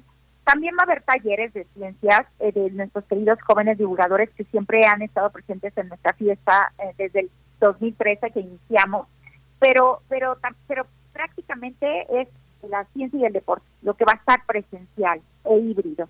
Y, y bueno, eh, de hecho, un poco eh, también, eh, eh, ahora sí que con la pregunta que hizo, que hizo Miguel Ángel, eh, esta parte también de cómo las mujeres también han ido creciendo, y, digo, al, al igual que los hombres en, en, nuestro deporte estudiantil, bueno, pues vamos a, a cerrar, bueno, con un, un evento que se llama Voces que Inspiran, donde pues va a estar, por ejemplo, Andrea Martínez, ¿no? que es la primera mujer jugadora en la UNEFA, ¿no? Entonces, ella, ella pues, va a estar aquí hablando como de su experiencia, pero también vamos a tener a Gerardo Saavedra de badminton, a Yareti Acevedo de como en la parte de ciclismo, Y por el lado de las ciencias, pues vamos a tener a Isabel Jugar Escalera de Matemáticas, y Manuel Suárez Lasca, que bueno, pues es el director de, de, Geografía, y, a Javier Santaolalla, que bueno, nos ha acompañado a través de muchas fiestas y que es este, bueno, nuestro físico español que que bueno trabajó en el CERN y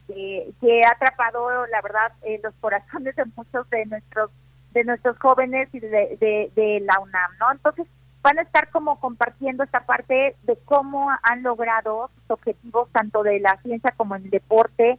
Y bueno pues ahora sí que como dice el, dice el, eh, perfectamente el, el evento pues son voces que van a inspirar a muchos jóvenes pero eh, en la parte de virtual también vamos a tener pues muchísima eh, intervención de todos los centros, institutos y programas universitarios de la UNAM que siempre han sido nuestros nuestros protagonistas principales, ¿no? O sea, van a estar eh, evidentemente, bueno. Sí, sí, estamos escuchando, perdón, perdón, van a estar evidentemente desde la parte de, de, de las ciencias sociales y humanidades y de las ciencias exactas. Y entonces eh, todo esto eh, le da le da a la fiesta como un enfoque multidisciplinario. O sea, vamos a abordar eh, obviamente, como bien lo decía Raúl, no sé, el, el, deporte, pero desde el punto de vista de la tecnología, por ejemplo, con todas las nuevas este, avances tecnológicos, pero también lo vamos a abordar desde el punto de vista de las humanidades, o sea, la parte social, o sea, de la sociedad, de la sociología, desde cómo, de la noción, de cómo tenemos que, que hacer conciencia, sobre todo después de una pandemia que hemos vivido tan difícil.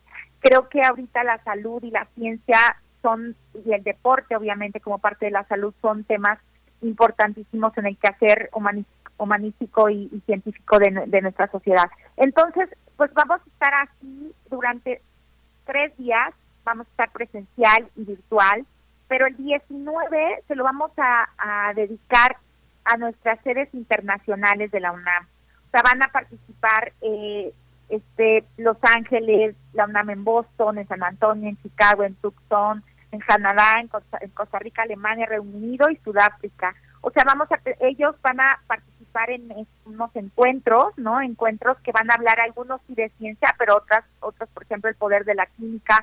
O sea, eh, eh, algunos, por ejemplo, el representante, bueno, el director de la UNAM en, Canadá se va a unir a una de las pláticas que tenemos de bájale tres rayitas a tu ruido. O sea, van a estar como como eh, de alguna forma presentes. Y eso también nos encanta porque ya también la fiesta se está volviendo internacional y van a vamos a poder pues llegar a otras universidades de otros de otros lados de, del mundo no y, pues ahora sí que eh, potenciando todo lo que la UNAM eh, hace en cuanto a investigación en nuestro país no y cómo lo podemos proyectar hacia el exterior Claro. Eh, ahora que mencionabas la cuestión, eh, Carmen, que mencionabas la cuestión de, del género, por ejemplo, ¿no? Esta conjunción de género y deporte que, bueno, es un, un tema que, que, genera posturas pues muy interesantes, a veces muchos desencuentros y que en todo caso hay que seguir trabajando porque es muy interesante. Hay eh, pensar y, y, ustedes están, eh, bueno, está incluida un conversatorio, una plática conversatorio sobre género, deporte y derechos, un reto contemporáneo para ver cómo cuál es la manera más eh, adecuada, cuáles son las formas, los caminos de integrar a atletas de personas trans, personas intersex, ¿no? Van a tener este conversatorio el 20 de octubre eh, a las 12.30, de 11 de la mañana a las 12.30 horas. Si quieres agregar algo por ahí al respecto y después me iría con, con Raúl para que nos comente un poquito de su, de, de, su función, cómo ha visto, cómo ha visto la fiesta eh, antes en la pandemia con la virtualidad y ahora ya con la posibilidad pues de retomar nuestros espacios, eh, qué es lo que toca al trabajo de, Raúl eh, y eh, en temas de relaciones públicas, de mercadotecnia. Pero Carmen, creo que quieres comentar algo sobre esta charla. Sí, bueno, la verdad es que esta charla fue propuesta por la Comisión Interna para la Igualdad de Género de nuestra dependencia y la verdad es que estamos muy contentos porque nuestra comisión ha hecho muchísimo para, para pues, como tú dices, hacer más conciencia, ¿no? En torno a esto que es tan importante sobre todo para enfocarlo hacia el respeto hacia todos, ¿no? Hacia todos, eh, este y bueno, eh, eh, como parte de ello, ellos ellos propusieron esto, ¿no? Género, deporte y derechos, un reto contemporáneo y, y bueno, incluso va a estar participando Esther García Rodríguez, que bueno, es consejera universitaria de la Facultad de Derecho de la UNAM, y que fue, bueno, cuatro veces medallista, ¿no? De, de lucha olímpica, eh, modera, bueno, siempre todo, es importante comentarles que todas estas pláticas generalmente son, eh, eh, ahora sí que participan de tres a cuatro investigadoras o investigadores y siempre tenemos una moderadora que, que, bueno, da el hilo conductor a toda la comunicación y que pues yo creo que enriquece también esto, eh, eh, eh, todo el, el-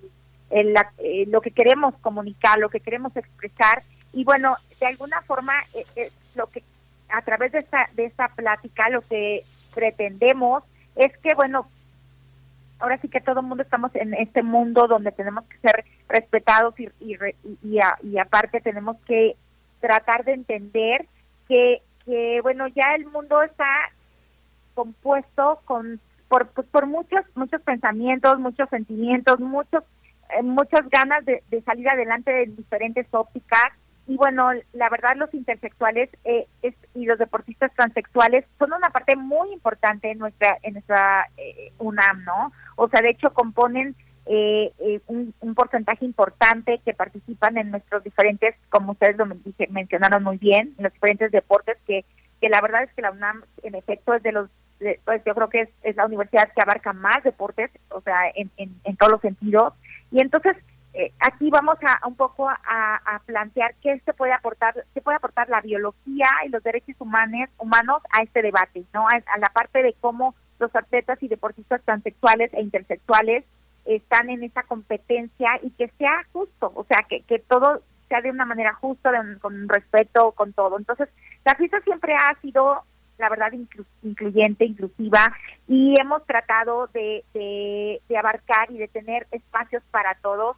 Y bueno, la ciencia es para todos, el deporte es para todos, y entonces ahora tenemos esta oportunidad de también empujar y detonar todos estos temas para que pues, todos los jóvenes puedan asistir y ver una óptica integral, ¿no? Sí. Entonces, creo que eso es lo más importante y la UNAM lo está haciendo y nosotros evidentemente con mucho orgullo y con mucho este deseo de poder apoyar todo todas estas diferentes ópticas. El desafío es enorme en temas de género y, y hay que seguir trabajando y hay, y hay personas dentro de la universidad que lo hacen de manera muy auténtica, interesadas, Exacto. interesados realmente por la cuestión del género, de la inclusión. Raúl Torres, te preguntaba sobre tu propia función, cómo, cómo fue desarrollar eh, pues la cuestión de las relaciones públicas, la mercadotecnia en el contexto de pandemia y qué toca ahora, qué se queda, qué, qué no eh, dentro de una posibilidad que pasa por lo presencial, lo híbrido y se queda también lo virtual, Raúl. Ha sido un proceso muy interesante y yo creo que el hecho, como lo comentaba bien Carmen hace ratito, de haber tenido dos fiestas en virtual nos ayudó a acercarnos a, obviamente, a nuevo público, pero también a nuevas personas, eh, investigadoras, investigadores que no precisamente están aquí en la Ciudad de México o incluso en el país. Esto mismo nos ayudó hacer conexiones eh, con personas, con investigadoras, investigadores con peso muy muy grande, ¿no? Eh, y que era mucho más fácil de platicar con, con estas personas gracias a, a Internet. Eh, hemos tenido un proyecto vía eh, Twitter con los espacios que nos ha permitido precisamente forjar estas relaciones, ¿no? Entonces, no, eh, esto nos, nos ayudó durante estos años para construir un eh, una baraja no muy completa de personas que podrían apoyarnos ahora en híbrido. Entonces el haber hecho estas relaciones a distancia durante estos dos años eh, permitió facilitó muchísimo al momento de por ejemplo comentaban ahorita de los moderadores no y las moderadoras. Al momento de estar planteando eh, pláticas eh, luego luego se venían a la mente nombres, ¿no? Y pensábamos, ah, mira, esta persona podría estar perfecto porque además de que sabe muchísimo del tema, tiene mucha facilidad para expresarse, ¿no? Entonces, eh, como que todo iba embonando. En, en el tema de la, de la organización y cómo plantear el- el- la publicidad y demás, ha, ha sido un poquito como, mm, ¿cómo decirlo? Como obvio en el sentido eh, de que nos poníamos en la mente de- del público, sobre todo de, de los jóvenes, este, para plantear todas las cosas que, que les gustan, ¿no? Afortunadamente contamos con un grupo muy, muy, muy, y de verdad recalco el muy entusiasta eh, de chicas y chicos de servicio y prácticas, súper propositivos, ¿no? Y nos decían, es que estaría bien padre si tuviéramos una playlist en Spotify, ¿no? Para que la gente pudiera escuchar al momento de estar entrenando eh, para la carrera. Entonces, bueno, si nos buscan en Spotify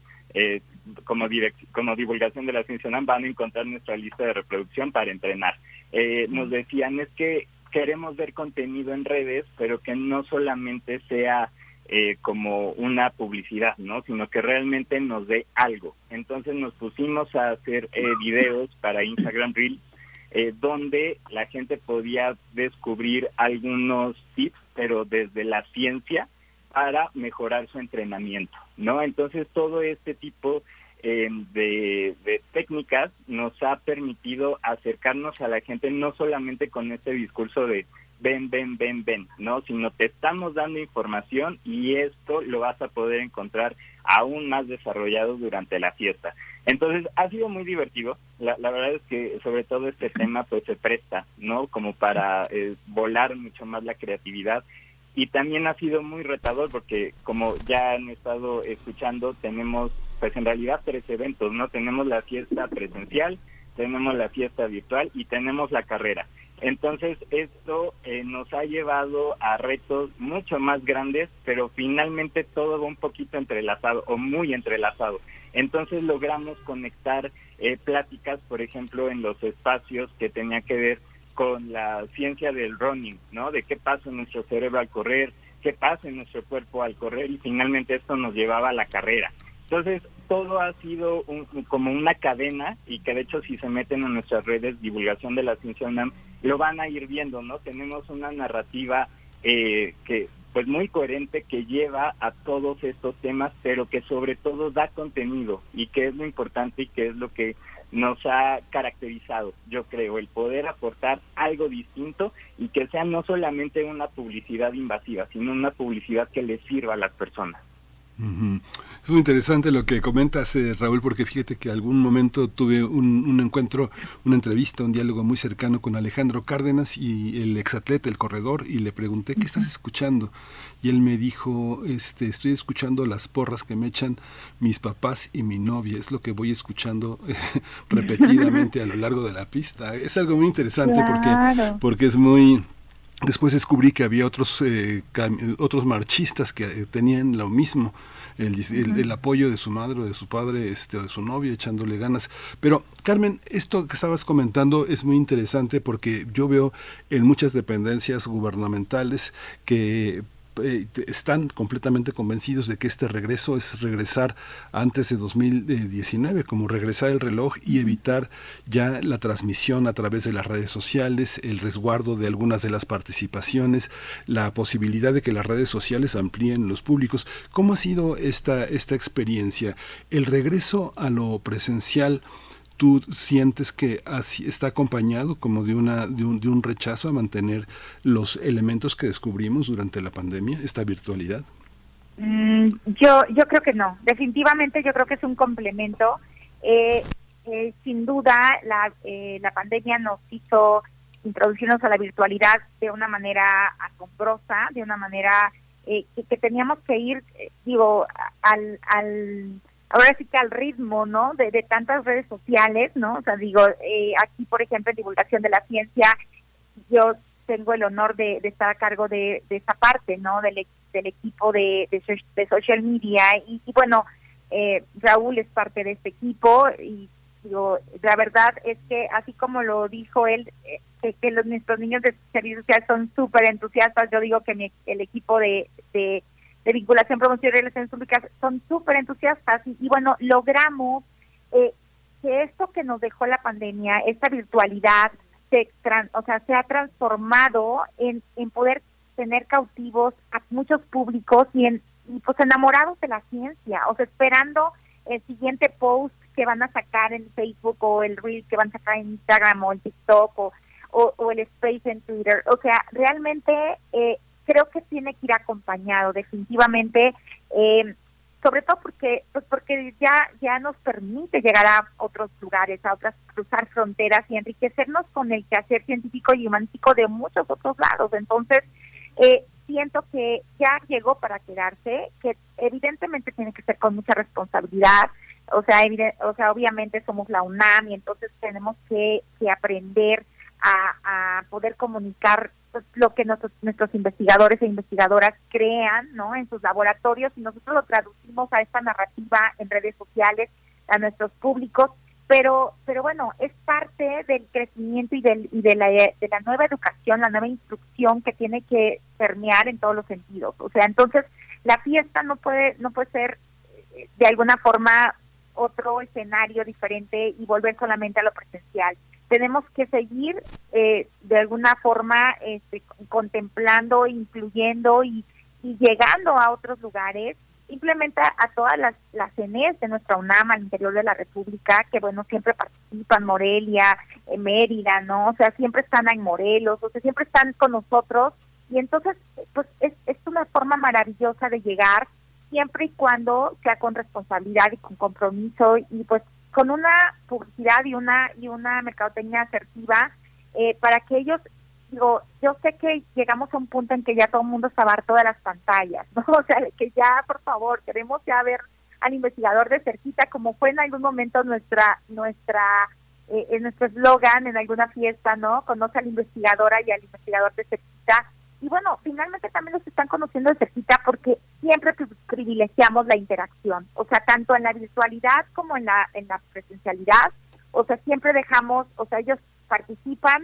45 minutos y después dejamos otros 45 minutos para preguntas y respuestas. Entonces, estamos incluyendo todas estas inquietudes de los jóvenes y de las de las jóvenes que, que, que bueno, quieren saber más de estos investigadores que, bueno, quizá muchos de ellos han estado inmersos en su mundo de la ciencia, pero no no se han no han tenido el escenario para poder compartirlo con un lenguaje diferente, ¿no? O sea, la fiesta se ha distinguido siempre por eso, o sea, eh, por tener un lenguaje casual, un lenguaje que, que bueno, de hecho en la última fiesta llegaban a venir pues también familias completas, aunque nuestro público objetivo siempre han sido jóvenes de bachillerato y universidad, llegaban a venir jóvenes, digo, perdón, familias completas y bueno, o sea, teníamos siempre hemos tenido talleres para todos los públicos, ¿no? Eh, porque aparte esa esa cuestión de, de, acercarte, por ejemplo, no sé, tenemos ahorita una plática que, que recuerdo que se llama Universo Marvel, hasta dónde es posible, o sea, cosas que, desde chiquitos, desde los, los niños, pues les encanta, ¿no? Entonces, digo, nos encanta los grandes, pero también a los chiquitos, o sea, por ejemplo, vemos el museo y la ciencia, o sea, tenemos, eh, o sea, ahora sí que, ¿qué dice tu mascota? O sea, eso es otra plática, ¿no? Y eso también, no, un taller que nos acerca un poco a comprender eh, todos estos lenguajes. Entonces, lo que pretendemos a través de este evento, que ya afortunadamente llega a su décimo aniversario, primero es acercar las ciencias sociales y las ciencias humanísticas al quehacer científico, ser uno mismo, o sea, en cada plática tratamos de abordar desde, las diferentes vertientes, de las diferentes disciplinas, poderle dar al público pues una un conocimiento integral muy cercano, con un lenguaje muy muy casual, no, no, no técnico, y bueno, y, y, de alguna forma pues enamorar al público, a los chavos, a las chavas con la ciencia, o sea, a captar su atención, porque bueno, finalmente queremos como romper esos paradigmas de que puede ser que la ciencia sea un poquito eh, difícil o muy VIP o para ciertos genios. No, o sea, eh, creo que, que es una gran oportunidad para que todos conozcan la ciencia, tanto de las ciencias sociales, humanísticas, como las ciencias exactas, ¿no? Duras. Y, bueno, y ahora con este con esta complicidad del deporte, creo que es, es una es, es la perfecta sinergia para poder lograr que, que los jóvenes y las y las jóvenes se acerquen a ella. Y, bueno y estén inmersos en ella en, su mundo, ¿no? Claro, ya Carmen López ya eh, y Raúl Torres ya nos dieron ganas, bueno, a mí al menos de entrenar. De entrenar. Siempre nos dan ganas, pero nunca lo hacemos. Pues les agradecemos muchísimo su esta esta este entusiasmo, esta participación. Estamos en esas eh, en esas coordenadas. La, la, carrera va a ser el 23 de octubre, pero del 18 al 23 la fiesta de las ciencias y las humanidades pues está con nosotros de corazón eh, en, en, la explanada del, del Museo Universum, en el Museo de las Ciencias y la UNAM bajo la bajo el tema central de la ciencia en el deporte. Carmen Carmen Carmen López, coordinadora de la fiesta Ciencias y las Humanidades, les agradecemos mucho. Raúl Torres, encargado de las relaciones públicas y la mercadotecnia, nada menos. Este, muchas gracias por estar con nosotros esta mañana. Muchas gracias. Miguel Ángel, solamente déjame déjame este mencionar el micrositio, que es como nuestro super instrumento de difusión Claro. y promoción para que su público pueda acceder ahí. Es www.bcdc.unam.mx diagonal la fiesta. Entonces los esperamos, métanse ahí y de verdad van a encontrar un sinnúmero de posibilidades de vivir una fiesta única. Y muchísimas gracias por el espacio. Gracias, gracias a Muchas, ti, a ustedes. Gracias, igualmente. Muchas gracias a ambos, eh, Raúl, Carmen, por, por estar esta, esta mañana. DGDC.unam.mx, diagonal la fiesta. Ahí van a encontrar pues toda la, la oportunidad, toda la oferta que trae esta décima fiesta de las ciencias y de las humanidades en varios talleres muy interesantes, talleres de, de esgrima, talleres de aviación de papel, eh, eh, clases de tai chi, de meditación guiada, esto en la carpa principal. Bueno, van a encontrar algo que seguro se ajuste a ustedes, a sus intereses. Y bueno, pues con esto vamos a ir a una pausa, una pausa musical. La curaduría musical de Bruno Bartra esta mañana, Caguamita Banquetera, está a cargo de David de la Luz. Échale, compa, ey.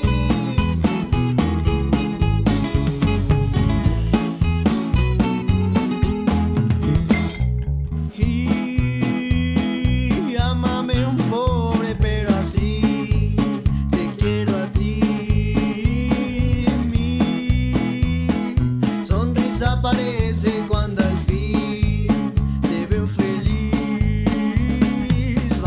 Pagar la ropa modelar. Vamos a comer unas quecas, yo que sé. Hay que conocer lugares por doquier.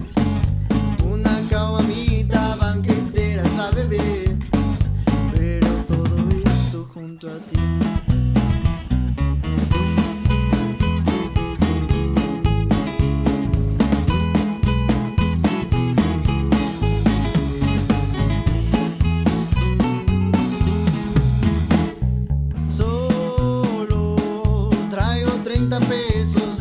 En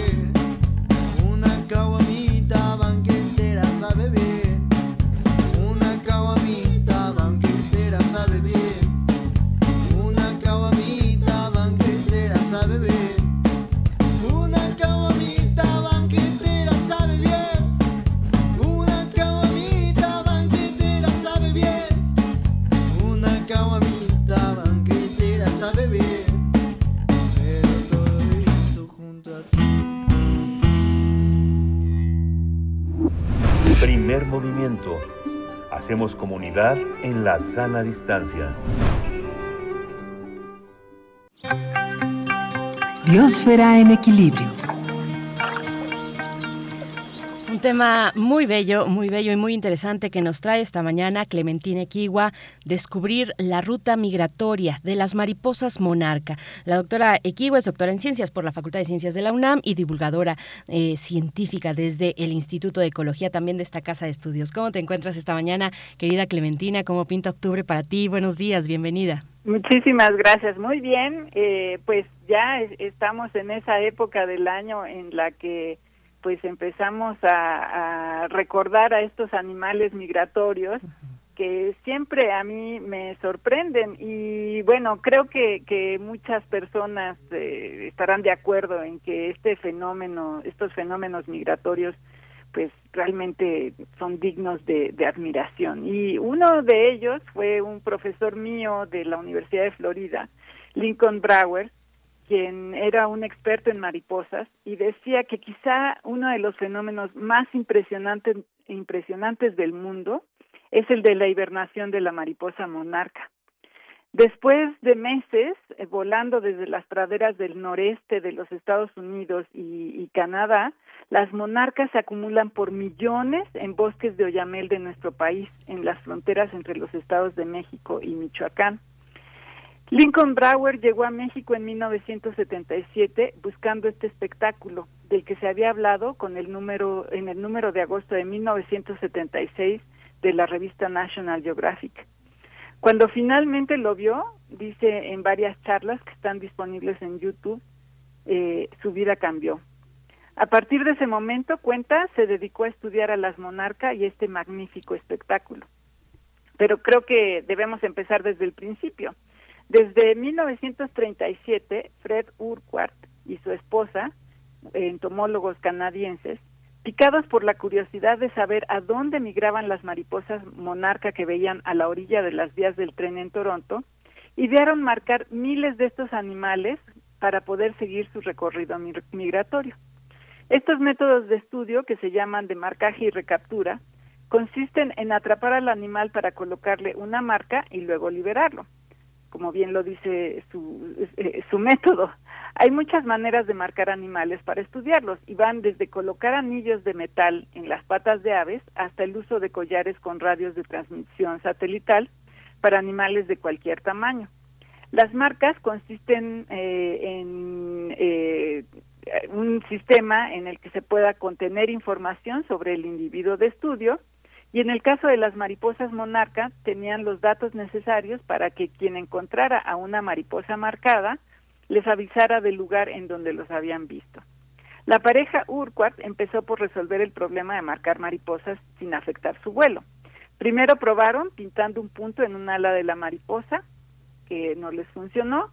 Luego les colocaron etiquetas que o eran muy pesadas o se caían con la lluvia, hasta que alguien le sugirió usar las etiquetas que se usaban para poner precios. En las etiquetas comerciales colocaron su nombre y dirección y por iniciativa de Nancy Urquhart hablaron sobre este proyecto en muchos periódicos y revistas de Canadá y Estados Unidos, invitando al público a que les ayudara a marcar mariposas. Así marcaron miles. Con este método pudieron ir reconstruyendo la ruta migratoria de las monarcas que iba desde el noreste de Canadá, eh, el noreste de nuestro continente, de Canadá hacia el sur y oeste de los Estados Unidos. En un artículo que se publicó en 2015 en la revista de la Universidad de Toronto, Alex Scott rescata grabaciones de los Urquhart en las que hacen un recuento de esta investigación. En esas entrevistas reconocen que se sabía que había poblaciones de monarca hibernando en la costa oeste de Estados Unidos, en la bahía de Monterrey, cerca de San Francisco. Pero dicen que por la cantidad de mariposas que se movían a través del centro de los Estados Unidos, las cuentas no les daban para decir que las poblaciones de su zona de estudio, el noreste de nuestro continente, migraban hacia California. En una conferencia impartida en 2016, Brower dice que las alrededor de 400 colonias que hay desde Baja California a San Francisco son minúsculas en comparación con las del centro de México. En su búsqueda, los Urquhart observaron que las mariposas marcadas se movían atravesando las praderas del centro de Estados Unidos, llegaban a Texas y que su rastro desaparecía en México. Entonces, en 1973, Nora Urquhart, quien además de ser entomóloga era escritora y muy ingeniosa, colocó un anuncio en un periódico mexicano solicitando el apoyo de ciudadanos para responder a su petición de reportar si veían mariposas monarca en alguna parte de las montañas de México. Con estos esfuerzos, los Urquhart fueron pioneros en ciencia ciudadana. A este anuncio respondieron la mexicana Catalina Aguado y el estadounidense Ken Brugger. Aguado y Brugger recorrieron por dos años las montañas de México buscando rastros de las mariposas. En una charla que dio en 2016, Catalina Aguado cuenta que recorrieron las montañas de Puebla, Guanajuato y otros estados para finalmente llegar a la región de Toluca y Zitácuaro en Michoacán. en donde por fin vieron mariposas revolotear. Con estos antecedentes enfocaron sus búsquedas en las montañas cercanas a Zitácuaro. Para ese entonces ya sabían bastante más de las mariposas monarca y contaban con mapas topográficos y una guía local. Así fueron buscando en sitios con características ambientales específicas. Eh, lugares resguardados con bosque de yameles entre los 2.900 y 3.300 metros de altura sobre el nivel del mar. En una entrevista para la periodista Cheryl Smith Rogers, Catalina Aguado cuenta que el 2 de enero de 1975 subieron el denominado Cerro Pelón cerca de Zitácuaro en Michoacán. Ese día anotó en su cuaderno que hacía mucho frío y el día era muy sombrío. Después de caminar por horas y ya casi al anochecer, en un punto levantaron la vista y se quedaron sin habla. Solo pudieron decir, wow, Cuenta que allí había millones de mariposas cubriendo los troncos de los árboles. Dice Catalina textualmente como si fueran las páginas de un libro. Añade que el suelo también estaba cubierto de mariposas y a cada paso tenían que agitar los pies para hacerlas de lado y poder pisar el suelo, no a ellas. Durante ese enero de 1975, la pareja Aguado y Brugger encontró cinco colonias más Finalmente, se había descubierto el sitio de hibernación de las mariposas monarca que los Urquharts habían buscado por años. Su descubrimiento, como dije, fue publicado en el número de agosto de National Geographic de 1976 y si lo buscan en internet ven eh, esta impresionante foto de, Catalina Aguado rodeada de mariposas. Tristemente, en ese artículo solo quedó una mención de Catalina Aguado como una mexicana brillante y encantadora. No se destaca su importantísimo papel en la búsqueda de dos años en los sitios de hibernación. Hoy se sabe que cada generación de monarcas tarda unas tres semanas en formarse y que durante el verano se producen tres generaciones de mariposas y la última es la que emprende la migración a México. Según Lincoln Brower, la capacidad de esta última generación de encontrar su camino a México es un patrón de comportamiento heredado genéticamente. Cuando vuelan al sur, las monarcas atraviesan unos 4.000 kilómetros, asumiendo una línea recta, posiblemente es más, y vuelan comiendo néctar de flores de praderas, desiertos y bosques hasta llegar a las montañas de los estados de México y Michoacán. En una de las múltiples conferencias de, YouTube, Lincoln Brower explica que la especie no está en peligro de extinción, pero la migración y el fenómeno de, de la hibernación sí. Según Brower, el bosque aporta características microclimáticas muy particulares, gracias a las cuales las mariposas sobreviven tormentas invernales y heladas de invierno. En su estimación, un área de tres hectáreas puede contener 150 millones de mariposas. Al final del invierno, ya que han pasado cinco o seis meses en las montañas de México, las monarcas emprenden su regreso al norte y van poniendo huevos en las plantas de algodoncillo que van encontrando en su camino migratorio. Brauer explica que se producen millones de mariposas porque durante la primavera y el verano eh, aprovechan las más de 120 especies de algodoncillos o asclepias, como es el nombre del género, de Norteamérica. En cambio, al migrar al sur, las mariposas se alimentan de néctar que al digerir convierten en lípidos que les sirven para mantenerse vivas durante los cinco meses que pasan en los sitios de hibernación en México. Hoy, tristemente, las mariposas padecen varias amenazas a lo largo de toda su ruta migratoria, desde la eliminación de las plantas en donde ponen los huevos y de las que se alimentan, hasta el aclaramiento de los sitios de hibernación.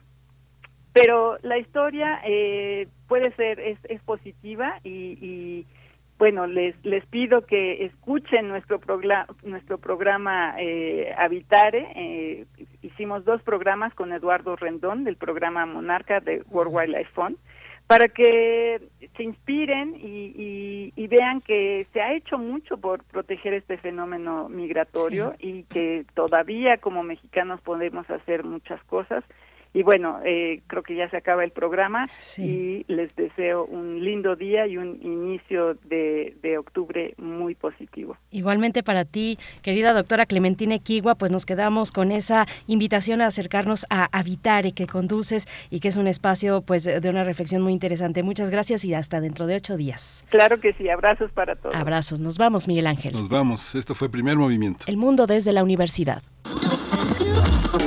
Radio UNAM presentó Primer Movimiento.